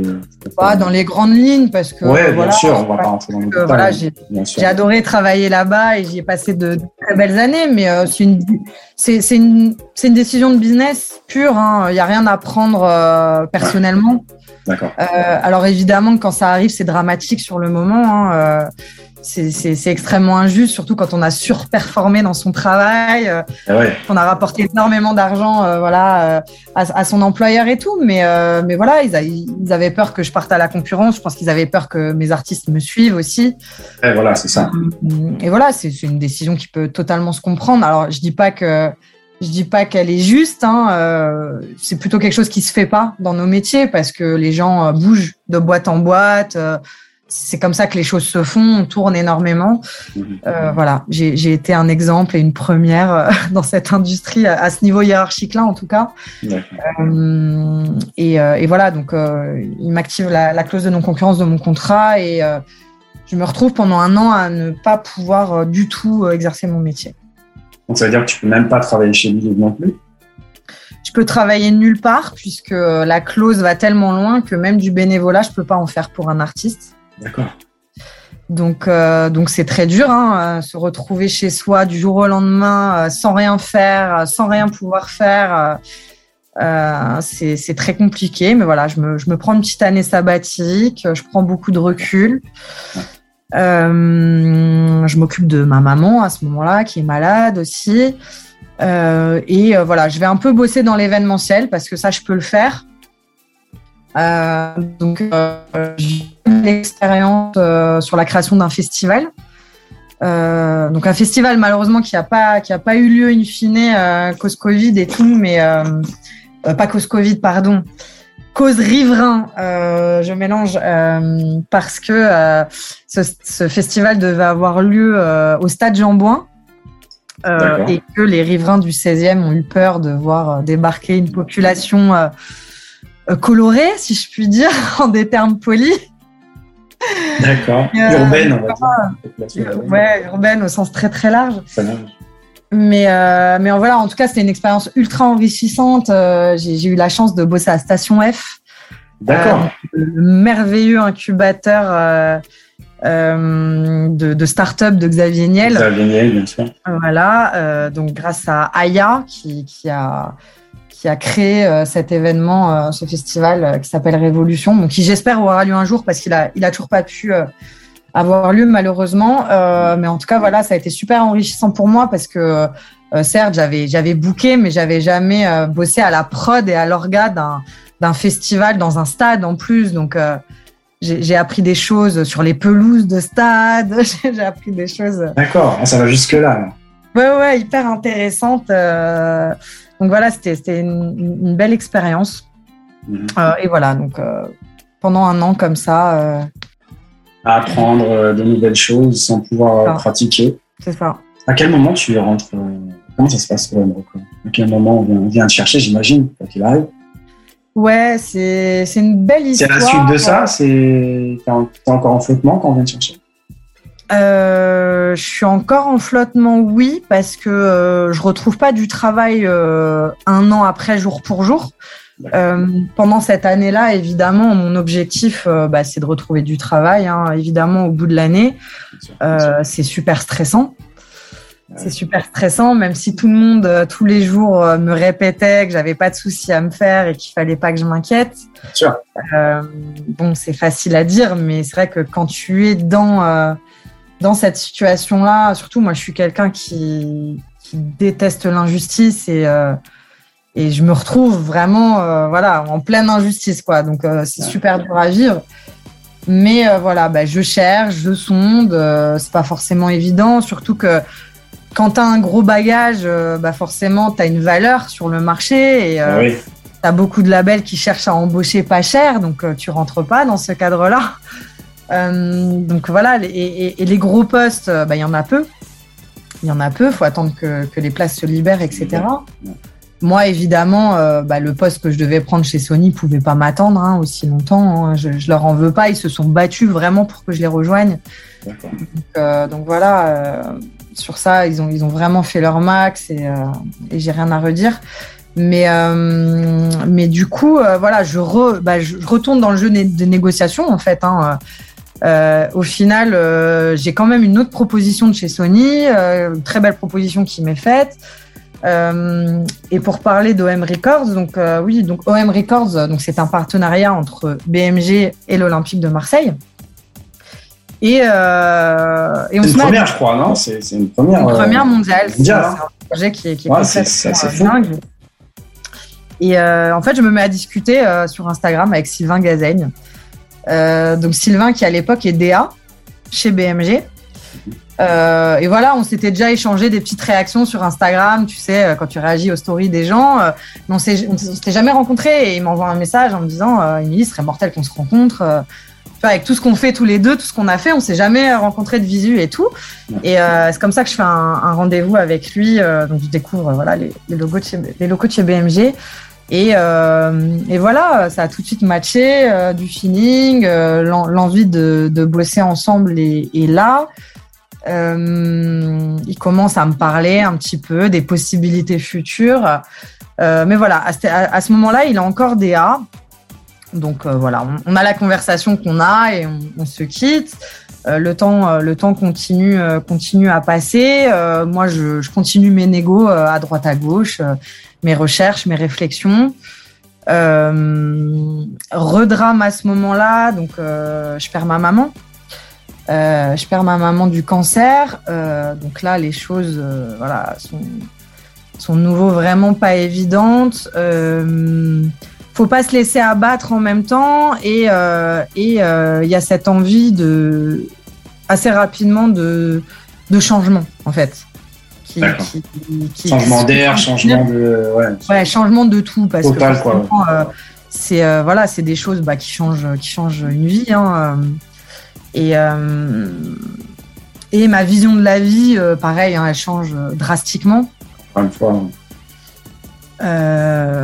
j'ai toujours été quelqu'un d'ambitieux dans mon boulot, etc. Mais voilà, c'est ce genre d'événement dans une vie, ça te ramène à l'essentiel hein, pour, pour, faire court. Euh, et, voilà, donc euh, j'étais dans mes dans mes petites discussions avec Sylvain, mais en même temps c'était des discussions qui n'étaient pas encore euh, ultra avancées. Et et vient pour lui la prise de poste de la direction de BMG France. Voilà. Donc il se voit confier la, direction de BMG France. donc c'était il y a peut-être un an et demi, je crois, quelque chose comme ça. Mhm un petit peu plus d'un an et demi. Et euh, donc euh, voilà, euh, moi je suis, encore dans mes recherches, etc. Et il m'appelle, il m'appelle le jour de l'anniversaire de ma mère en fait. C'est ça qui se passe. Et c'est ça aussi qui a participé quelque part à ma prise de décision, c'est-à-dire que moi j'ai un peu vu ça comme un signe. Euh, il ne savait pas Il savait pas que c'était euh, l'anniversaire Non, non, il ne le savait pas du tout. D'accord. Ah, moi, je pensais qu'il savait. Donc non, non, il ne le, le savait pas du tout. Moi, à ce moment-là, donc euh, moi, j'ai perdu euh, ma maman début janvier, donc de l'année dernière. Et donc, il m'appelle le 19 mai. Donc, quelques mois après. il m'appelle le 19 mai en me disant, bah voilà, Émilie, voilà, tu sais que j'ai très envie de travailler avec toi. Euh, j'ai pas forcément tout de suite d'ouverture de poste en tant que DA euh, sur BMG, mais euh, est-ce que tu aimes le foot? Voilà, il m'a un peu fait cette intro comme ça. D'accord. Et, euh, et c'est là, c'est là qu'il me, bah, me parle de M Record en fait. Et toi, t'aimes le foot alors? Tu l'as répondu. Moi, j'adore le foot parce que mon père me, traîne dans les stades depuis que je suis petite, donc au stade Saint-Symphorien, parce que je viens de Metz. Comme quoi le hasard, hein, comme quoi le une fille qui aime le foot, c'est pas non plus. Euh, bah, c'est peut-être du destin, voilà. Je, ah, c'est ce mot-là que, que j'emploie, tu vois. Je, ouais, je pense, je pense qu'il n'y a pas d'hasard dans la vie. Et, euh, et, euh, et, oui, donc euh, moi, je, je, suis familière du ballon depuis que je suis petite. Euh, j'allais beaucoup au Stade Saint-Symphorien avec mon père qui connaissait bien le président Molinari et tout. Pires me faisait sauter sur ses genoux. J'étais petite et tout.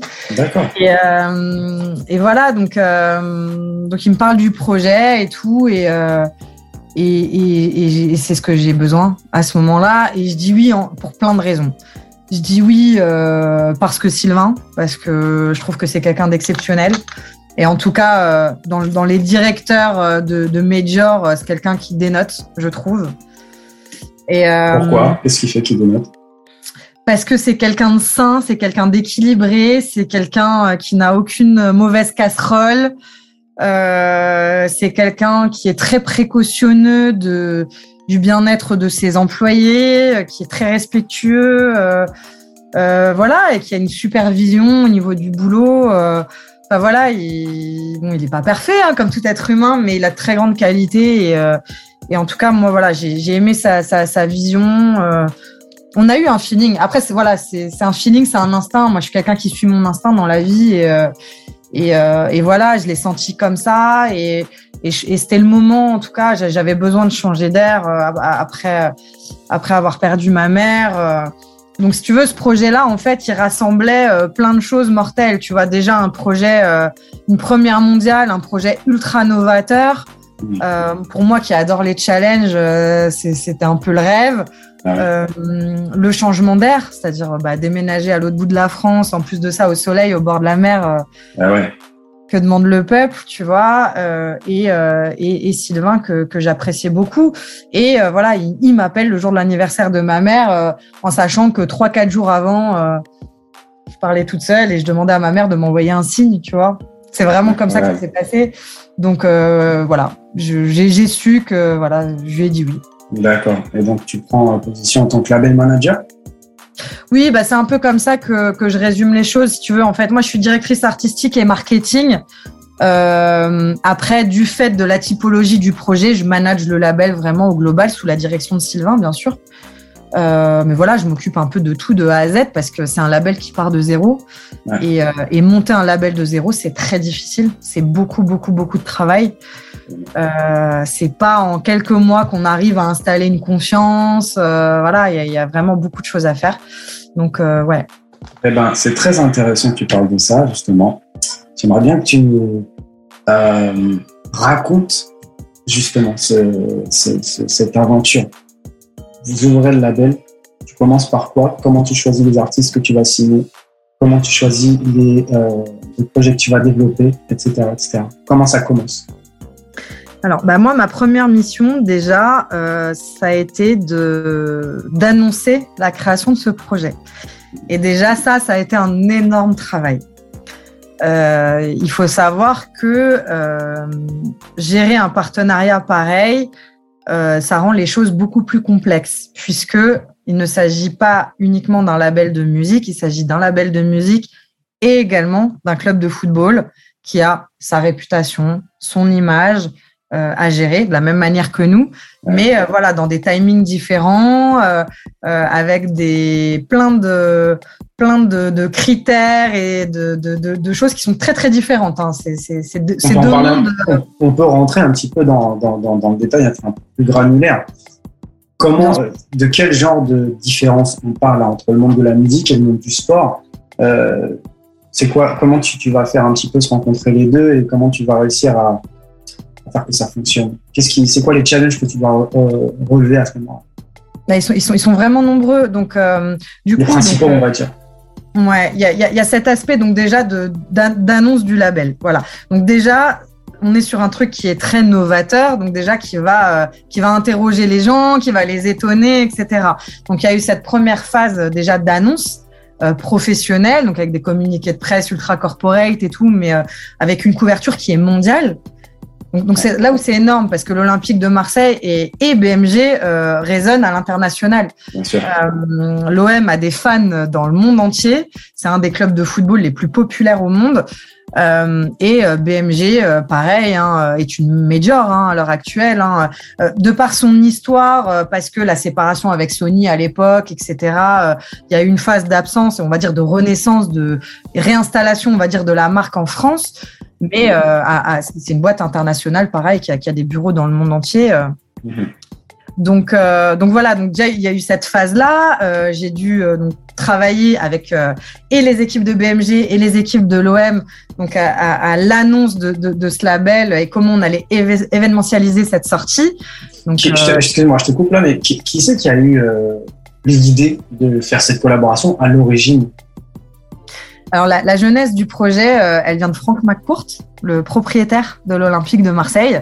Euh, voilà, hein, homme d'affaires émérite que l'on ne présente plus, euh, qui euh, qui est ami euh, de, de, de, de, lycée, je crois, enfin de scolarité en tout cas, avec John Lefleur qui dirige BMG à New York. D'accord. Et donc euh, un jour, je crois autour d'une partie de golf, euh, voilà, ils discutent ensemble et euh, et il se dit bah voilà, moi j'ai acheté un club de football, c'est l'Olympique de Marseille. toi, tu fais de la musique, on a du business à faire ensemble et c'est comme ça que ça part en fait. Après, bon, ça a été discuté à un niveau hiérarchique tellement élevé pendant pendant longtemps que que le projet a mis des années, si tu veux, à, à se maturer parce que ça a été trois ans de travail. Euh, la réflexion. Ah, ouais. voilà. euh, ça a été très long. Et, euh, et, justement, quand Sylvain a pris la direction de, de, de BMG France, c'est lui qui a remis une impulsion pour que pour pour accélérer les choses et pour que ce projet enfin aboutisse. D'accord.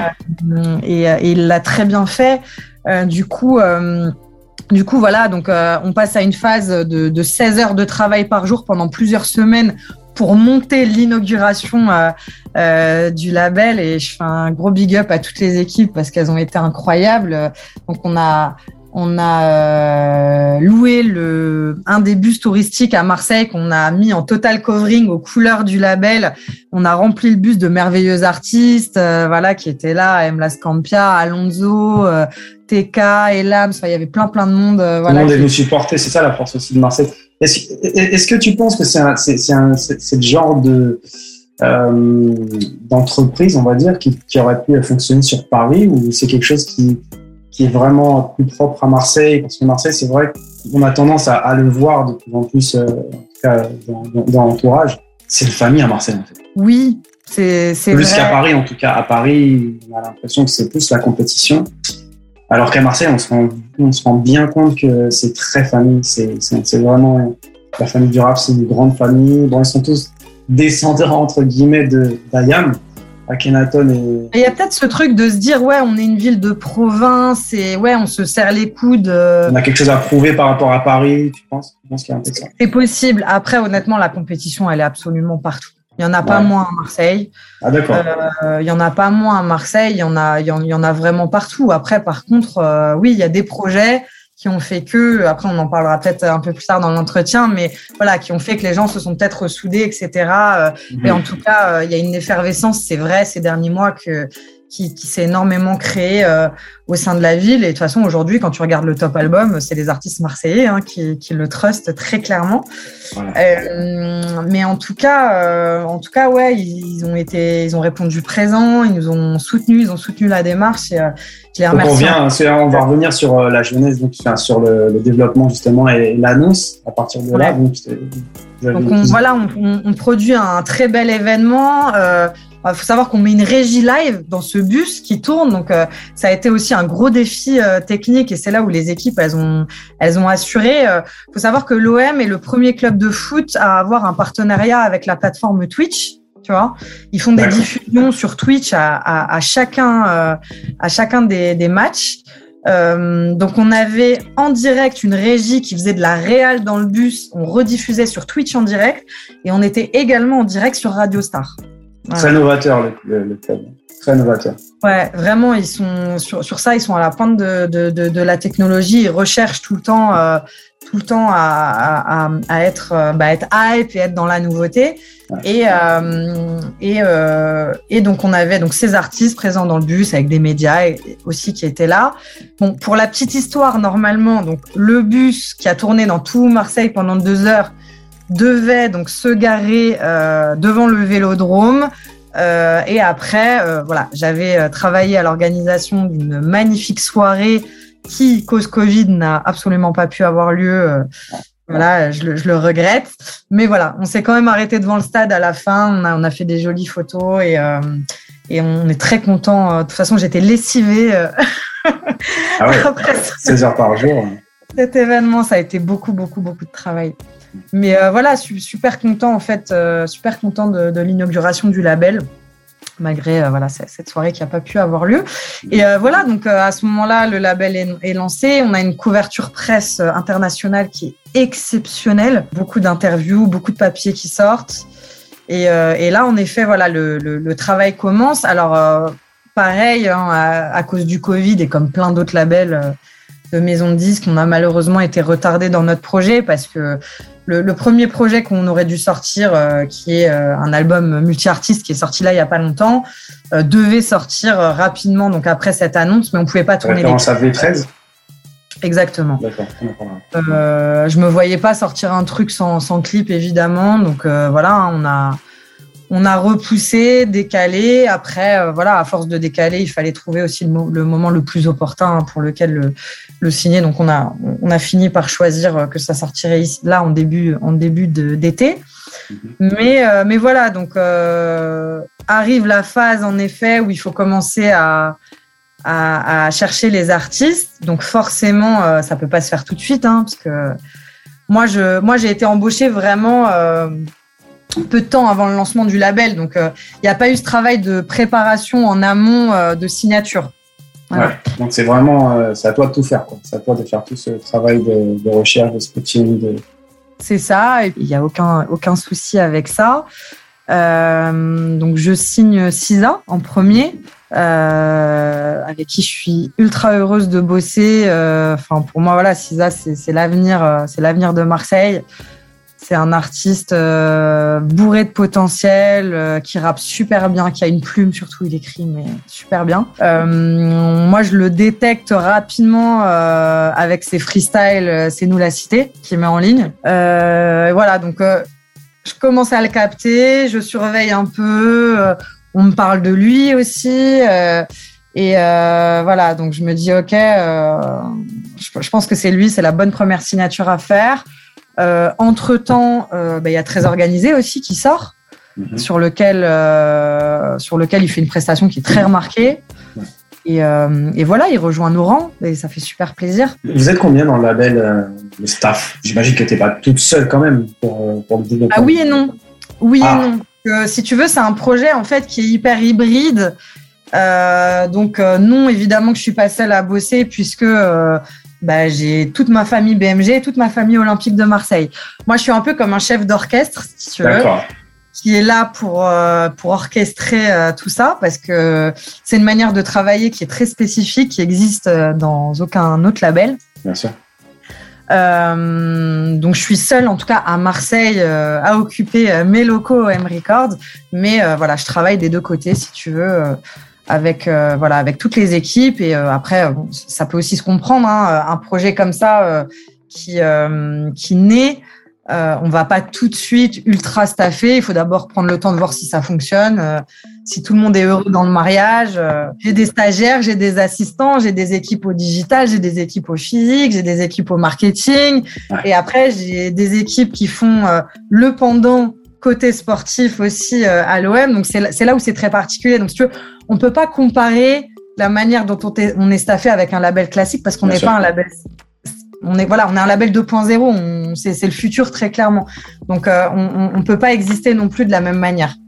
En quoi c'est le futur? Ce que tu dis, c'est le futur. Mais tu penses que du coup, c'est un modèle qui, qui serait euh, voué à, se développer, euh, qui aurait plus de clubs, qui s'associerait à plus de labels? Bah, Pas forcément des clubs de football, mais aujourd'hui. Des marques, des... Bah oui, quand, quand, quand, Red Bull crée des formats à la musique, alors évidemment, la, la finalité, c'est de vendre plus de canettes. Mm. Mais, euh, mais pourquoi? Parce que ils cherchent à atteindre une cible. Leur cible, c'est les jeunes urbains, entre guillemets, qui sont fans de, de, de rap, euh, de lifestyle, euh, d'émissions euh, comme Rap Jeu que, que présente Mehdi Maizi. tu vois, donc tout ça, c'est pas c'est pas anodin. Franck McCourt, quand il prend la, quand, quand il a l'idée, en tout cas, de, de monter un label avec BMG, euh, pourquoi il a cette idée-là? C'est parce qu'il voit vite la synergie qu'il y a à Marseille entre le foot et notamment les jeunes joueurs euh, et le rap il voit que les joueurs à l'OM écoutent énormément de rap et il voit qu'à Marseille, il y a beaucoup de rappeurs. Donc tout ça, c'est des idées qui euh, tout de suite euh, bah, font sens euh, les unes après les autres. Et puis quand tu, quand tu, quand tu finis ton Rubik's Cube, tu vois très vite bah, que tu as une opportunité de faire quelque chose de très intéressant. Et en effet, je pense que c'est voué à, se développer. Pas forcément des clubs de football, hein, mais ça peut être une marque de boisson, une marque de fringues Ouais, parce que euh, on, peut comprendre le modèle pour, euh, pour un Red Bull, comme tu dis, qui, qui va vendre euh, des canettes ou de ça qui, qui vendra de ça par extension. Mais un club de foot, qu'est-ce qu'il a à vendre si, si, je peux. Eh ben beaucoup, beaucoup de choses. C'est là notamment où c'est super intéressant. Bah, en fait, il y a un aspect marketing qui est, qui est passionnant, c'est-à-dire que moi, j'ai pas de limite. Imagine, j'ai le stade Vélodrome à ma disposition. Alors évidemment qu'avec le Covid, on est limité, mais euh, je l'espère que ce Covid nous laissera tranquille à un moment donné. Euh, quand les supporters vont pouvoir revenir dans les stades, on va pouvoir faire des choses exceptionnelles. Euh, Tisa, c'est le premier artiste qui a son nom diffusé sur des LED euh, de pelouse, on appelle ça comme ça. Donc tu sais, c'est les écrans qui font tout le tour de, de la pelouse pendant, pendant les matchs, sur lesquels sont diffusées des publicités. Euh, à chaque sortie de single, euh, j'ai mon artiste et le nom de son morceau qui tourne sur. C'est incroyable, tu vois. Incroyable. Euh, pendant les matchs, voilà, euh, les avant-matchs, les écrans géants, on va pouvoir organiser des choses super, on va pouvoir monter des, des OP événementiels euh, mortels. Il y a plein de choses en fait que, que je fais avec le club bah, qui sont hyper intéressantes et liées à la musique, notamment le club, pareil avant le lancement d'OM Records, avait déjà lancé un format qui s'appelle OM Session, euh, où ils invitaient un artiste marseillais à venir faire un freestyle avec des mots liés au football. Euh, ils faisaient un freestyle comme ça avec euh, quelques mots à placer. Euh, donc ils avaient déjà cette envie de développer des trucs liés à la musique. Tu vois mais mais Marseille, voilà, ça faisait tout son sens vis-à-vis -vis de la scène rap qui est hyper développée ici. Ouais, ouais. Bah après, moi, je continue à poser des questions parce que c'est vrai que ça, ça, ça m'intrigue ce, ce, ce, nouveau modèle. Donc là, je comprends bien que ça, ça profite au côté musique dans le sens où, à niveau promotion, surtout sur, sur, sur Marseille, c'est quand même assez exceptionnel, comme, comme tu viens de le décrire. Après, niveau sport, euh, comment, euh, comment le sport va euh, faire son crossover vers la musique? Comment ça va marcher dans l'autre sens aussi? On n'est pas là pour que ça marche dans l'autre sens. D'accord. C'est-à-dire que on a on a des opportunités euh, marketing, vraiment, euh, voilà, qui sont hyper intéressantes, mm. mais on, on, est un vrai label de musique. On n'est pas on n'est pas là pour être un gadget si tu veux. Donc euh, et là où forcément le temps aussi va faire son œuvre et les gens vont mieux comprendre, etc. le projet.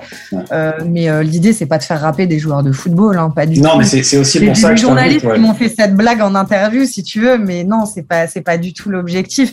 Après, euh, qu'un joueur de foot nous donne un petit coup de pouce en, mettant le single de notre artiste euh, euh, dans sa story Instagram ou quoi, bah voilà, ça nous fera super plaisir, tu vois.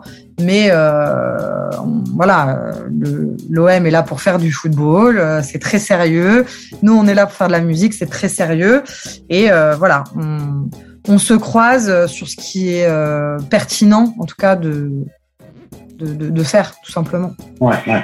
Comment tu as continué à développer ton roster un petit peu? Euh, bah, Du coup, donc, euh, après CISA, j'ai signé un artiste qui s'appelle Track Dilla. Mmh. donc Track Dilla, qui est compositeur de Dilla. base qu'on qu voilà, qu'on connaît, bah, qui a notamment fait des tubes pour Roth, La Grande Classe, etc., et, euh, et, qui est parti aux États-Unis il y a longtemps maintenant. Euh, pourquoi Tragdila? Parce que euh, pour matcher euh, à, à, OM Africa, qui est un, qui est un projet de l'Olympique de Marseille, euh, pour avoir une corrélation, on m'a demandé également de faire des signatures d'artistes euh, africains tu vois, sur OM Records, euh, parce que euh, voilà, l'OM a des a des OM School en Afrique et elle mène énormément d'actions en Afrique. Euh, voilà, donc euh, Tragdila, c'est un artiste angolais qui a qui a qui est né en Afrique, qui ensuite est venu a grandi un peu en France et est parti ensuite aux États-Unis. Euh, donc euh, donc voilà, on a sorti un, un, super single en featuring avec euh, Rotimi au refrain qu'on ne présente plus sur notamment ses rôles d'acteur dans Power, Empire, et qui est un super chanteur de R&B. Euh, sur le titre, il a aussi euh, De La Ghetto et Play and Skis, qui sont des superstars en Amérique latine. Bien sûr. Et voilà, et lui, il amène son ADN afro, euh, etc. Donc voilà, ce qu'il fait, c'est vraiment mortel. Donc on a commencé à, à, bosser ensemble. Donc il y a le projet V13 aussi, euh, qui est enfin sorti euh, qui rassemble euh, voilà la plupart des, des, des, artistes de Marseille. C'est un peu comme un très organisé ou c'est euh, c'était quoi la motivation derrière ce, derrière ce projet? Bah, la, la, motivation de base c'était aussi de pouvoir euh, délivrer de la musique rapidement, tu vois, parce que parce qu'on était un label tout neuf. Donc qui dit label tout neuf dit que ça va prendre du temps à signer des artistes, forcément, parce que on convainc pas un artiste en, une ou deux semaines. Et puis euh, l'artiste, il faut le trouver, il faut être sûr de, vouloir euh, le signer, être sûr que c'est le bon choix, ensuite essayer de le convaincre, etc. Donc euh, la réflexion de base, c'était, bah voilà, il y avait ce projet qui était déjà très bien avancé artistiquement. donc voilà, on était censé de base, avant le Covid, pouvoir sortir ce projet rapidement. C'est quoi en ce moment Tu fais quoi Comment tu es encore dans des signatures Tu es encore dans des, dans des développements toujours, de... Je suis toujours dans des signatures parce que bah, c'est enfin, pas mon seul rôle, hein, mais c'est mon rôle numéro un. Euh, c'est de signer des artistes. Donc, et en édition et, euh, et en label, parce que bah, chez BMG, on a cette particularité-là d'être éditeur aussi. Très, très gros éditeur, BMG. Euh, donc, euh, du coup, c'est là aussi où on, on, apporte une valeur ajoutée, c'est que ce sont les mêmes personnes qui travaillent euh, sur les deux aspects.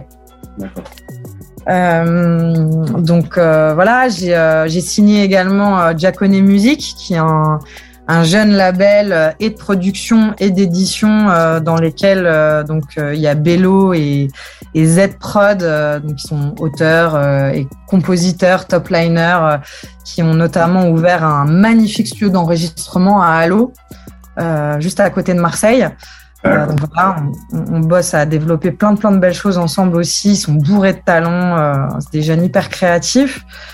Euh, et oui, toujours à la recherche de la pépite de demain. Là, je suis sur pas mal de négo en ce moment. Et, voilà, que j'espère les concrétiser. Tu signes que sur Marseille ou j'imagine non, tu, signes dans un petit peu la raison. Ça s'arrête tout en fait? Limite Est-ce que tu as une limite géographique où tu dis ah non, là on a dépassé euh, le Marseille, donc euh, comment ça se passe La seule limite, c'est l'amour pour l'Olympique de Marseille. Voilà. Donc tu peux signer des Parisiens qui sont fans de l'OM bah, ça serait possible, oui, ou un mec du Havre ou de Toulouse. Oui, rien, tu vois. Après, euh, après, évidemment que essentiellement, ça fait sens de, de signer des artistes marseillais, tu vois. Donc, euh, bah c'est là où euh, c'est là où je regarde principalement. Mais tu vois, un mec comme Attic, par exemple, j'aurais pu lui faire une proposition. Bon, il est déjà pris malheureusement, mais ultra ah. fan de l'OM, Attic, tu vois, grand, ah, fan de l'OM. En, en, tout cas, en tout cas, c'est lancé. C'est lancé. Attic, si tu m'entends? Non, mais, euh, mais voilà, c'est oui, je je m'interdis pas en tout cas de, de signer un, un, un ou une artiste euh, fan de l'OM qui habiterait ailleurs, ouais, carrément, carrément. Est-ce qu'il y a euh, d'autres choses sur lesquelles tu aurais voulu échanger, des choses Ouais, écoute, on, on, a fait un joli tour. Hein. Après, tout, tout, dépend toi de là où tu envie. En dehors de, enfin, par rapport à l'industrie, par rapport à un sujet qui tient à cœur. Des sujets, ah, bah, il y, y, en a beaucoup, hein, des sujets euh, qui me tiennent à cœur. Euh, moi, j'essaie notamment euh, avec toutes mes homologues féminines de, de, de, de faire avancer un peu, enfin pas un peu beaucoup, la place de la femme et, et voilà, parce que bah ouais, c'est des débats qui sont qui sont ultra d'actualité et, et, et c'est lent de faire avancer les choses, malheureusement. Tu le sens, toi, tu l'as senti pendant ta carrière Est-ce que tu as à certains moments, tu t'es dit, c'est parce que je suis une femme que ceci, que cela En fait, à mes débuts, je ne l'ai pas senti. Euh, je suis très honnête, à mes débuts, je ne l'ai pas senti. En tout cas, euh, en tout cas, c'est jamais les artistes qui me l'ont fait sentir, très clairement. Euh, après, bon, faut dire que j'ai un, un, tempérament qui est très fort aussi, donc on vient rarement me, me chercher sur ce terrain-là. mais ça joue beaucoup, hein, parce que j'ai vu de, de, des jeunes notamment ces dernières années où j'ai participé voilà, à des réunions sur ce sujet, etc. J'ai vu des jeunes un petit peu fragiles euh, euh, ne pas avoir ce tempérament-là et à qui il arrivait des choses euh, super regrettables. Hein. Mais je l'ai senti une fois. Il y a une fois où vraiment, vraiment, on me l'a fait sentir. C'est quand j'étais dans ma période d'indé et où j'ai voulu monter une boîte d'édition. D'accord. Euh, donc je vais pas citer le nom de la personne, elle est encore en exercice, mais euh, très clairement je me suis euh, je me suis présenté à un directeur euh, d'édition, ben, un label d'édition. J'avais un deal mémo hyper solide, première répart de SACEM, je remboursais mon avance. Enfin, c'était un deal qui n'était absolument pas risqué. J'avais un ami éditeur qui m'avait aidé à le monter de manière hyper carrée et tout. Mais euh, malheureusement, euh, voilà, ce, directeur, la seule chose qui l'intéressait, c'était à déjeuner. Voilà, euh, au moment où il a demandé si j'étais célibataire, à savoir qu'il aurait pu être largement mon père, tu vois. Donc ouais, là j'ai senti, là j'ai senti très clairement que si j'avais eu un associé masculin ou si j'avais été un homme, mon deal je l'aurais signé. D'accord. Donc ouais, ça c'est des trucs un peu relous.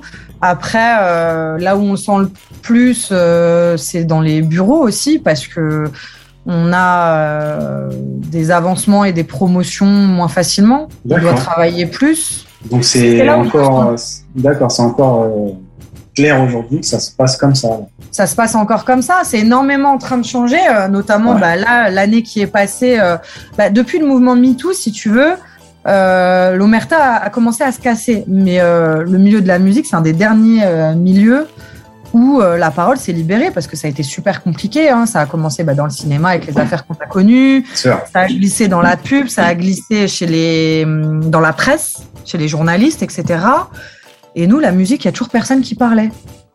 Toujours personne qui parlait.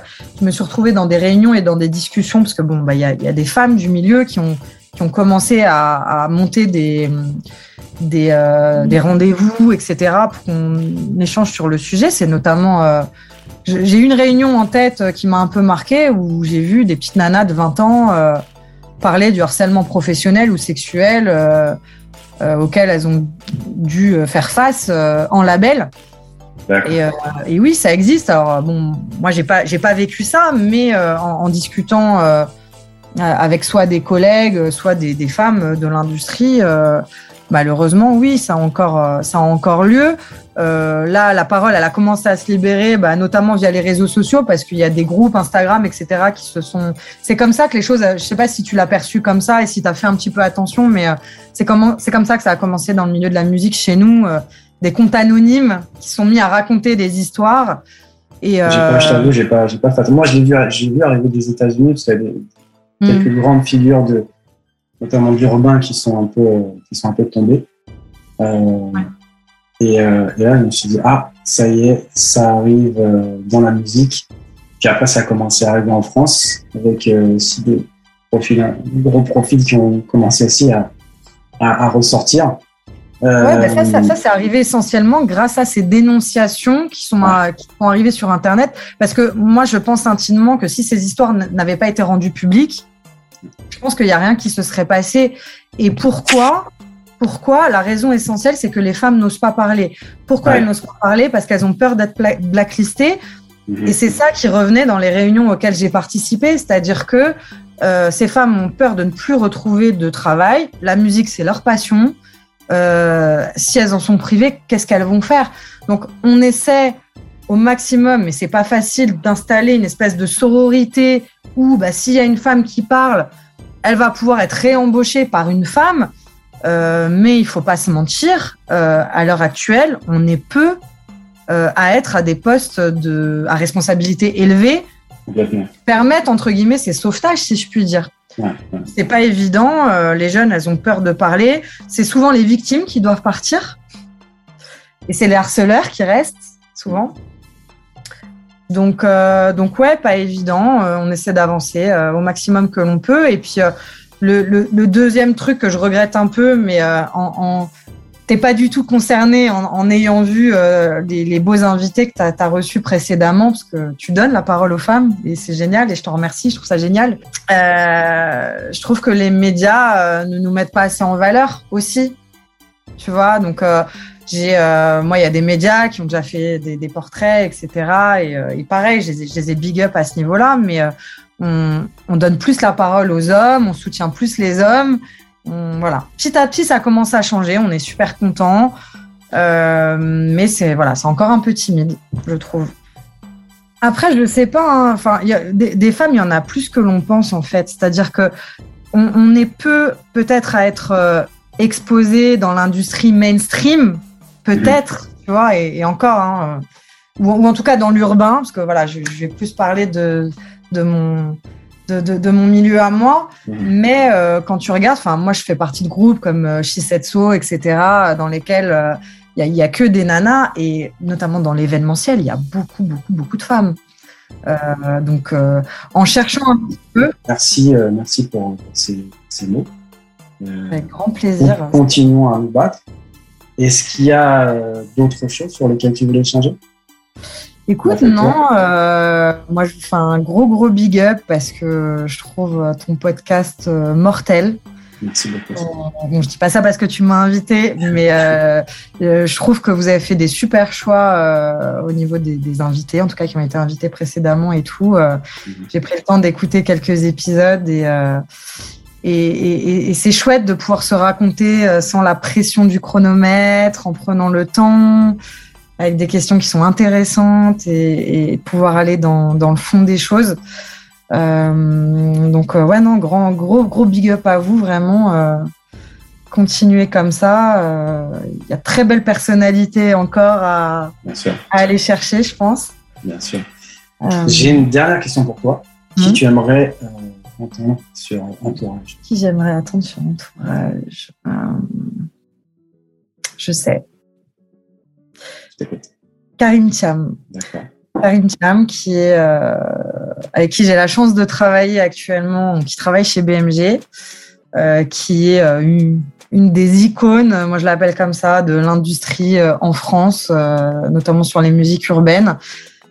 Qui a un parcours exceptionnel en, maison de disques et qui a travaillé avec les plus grands artistes et qui a tellement d'histoires incroyables à raconter ce format est fait pour lui très clairement. Euh, j'adorerais, euh, j'adorerais l'écouter sur Entourage. Eh ben écoute, on va pas se gêner, on va aller le chercher alors. Mais vas-y, je t'envoie son numéro, il n'y a aucun problème. Magnifique. Ah bah en plus on a la vie, c'est magnifique. Quelle demande de Bon en tout cas Amy, euh, merci pour merci pour tout. Merci pour ta transparence, merci pour ton histoire. je pense qu'elle ne manquera pas d'inspirer plusieurs générations de, fans dans, dans l'industrie. Écoute, j'espère, euh, si vous m'entendez, euh, allez-y à fond. Euh, bon, les nanas et les mecs, hein, mais encore plus les nanas, parce que j'en suis une. osez, il faut oser, il faut avoir du culot, il faut aller chercher. moi, on m'a rien amené sur un plateau. tout ce que j'ai fait, je l'ai eu à la sueur de mon front. Et c'est un peu le, fin mot que j'ai envie de faire passer.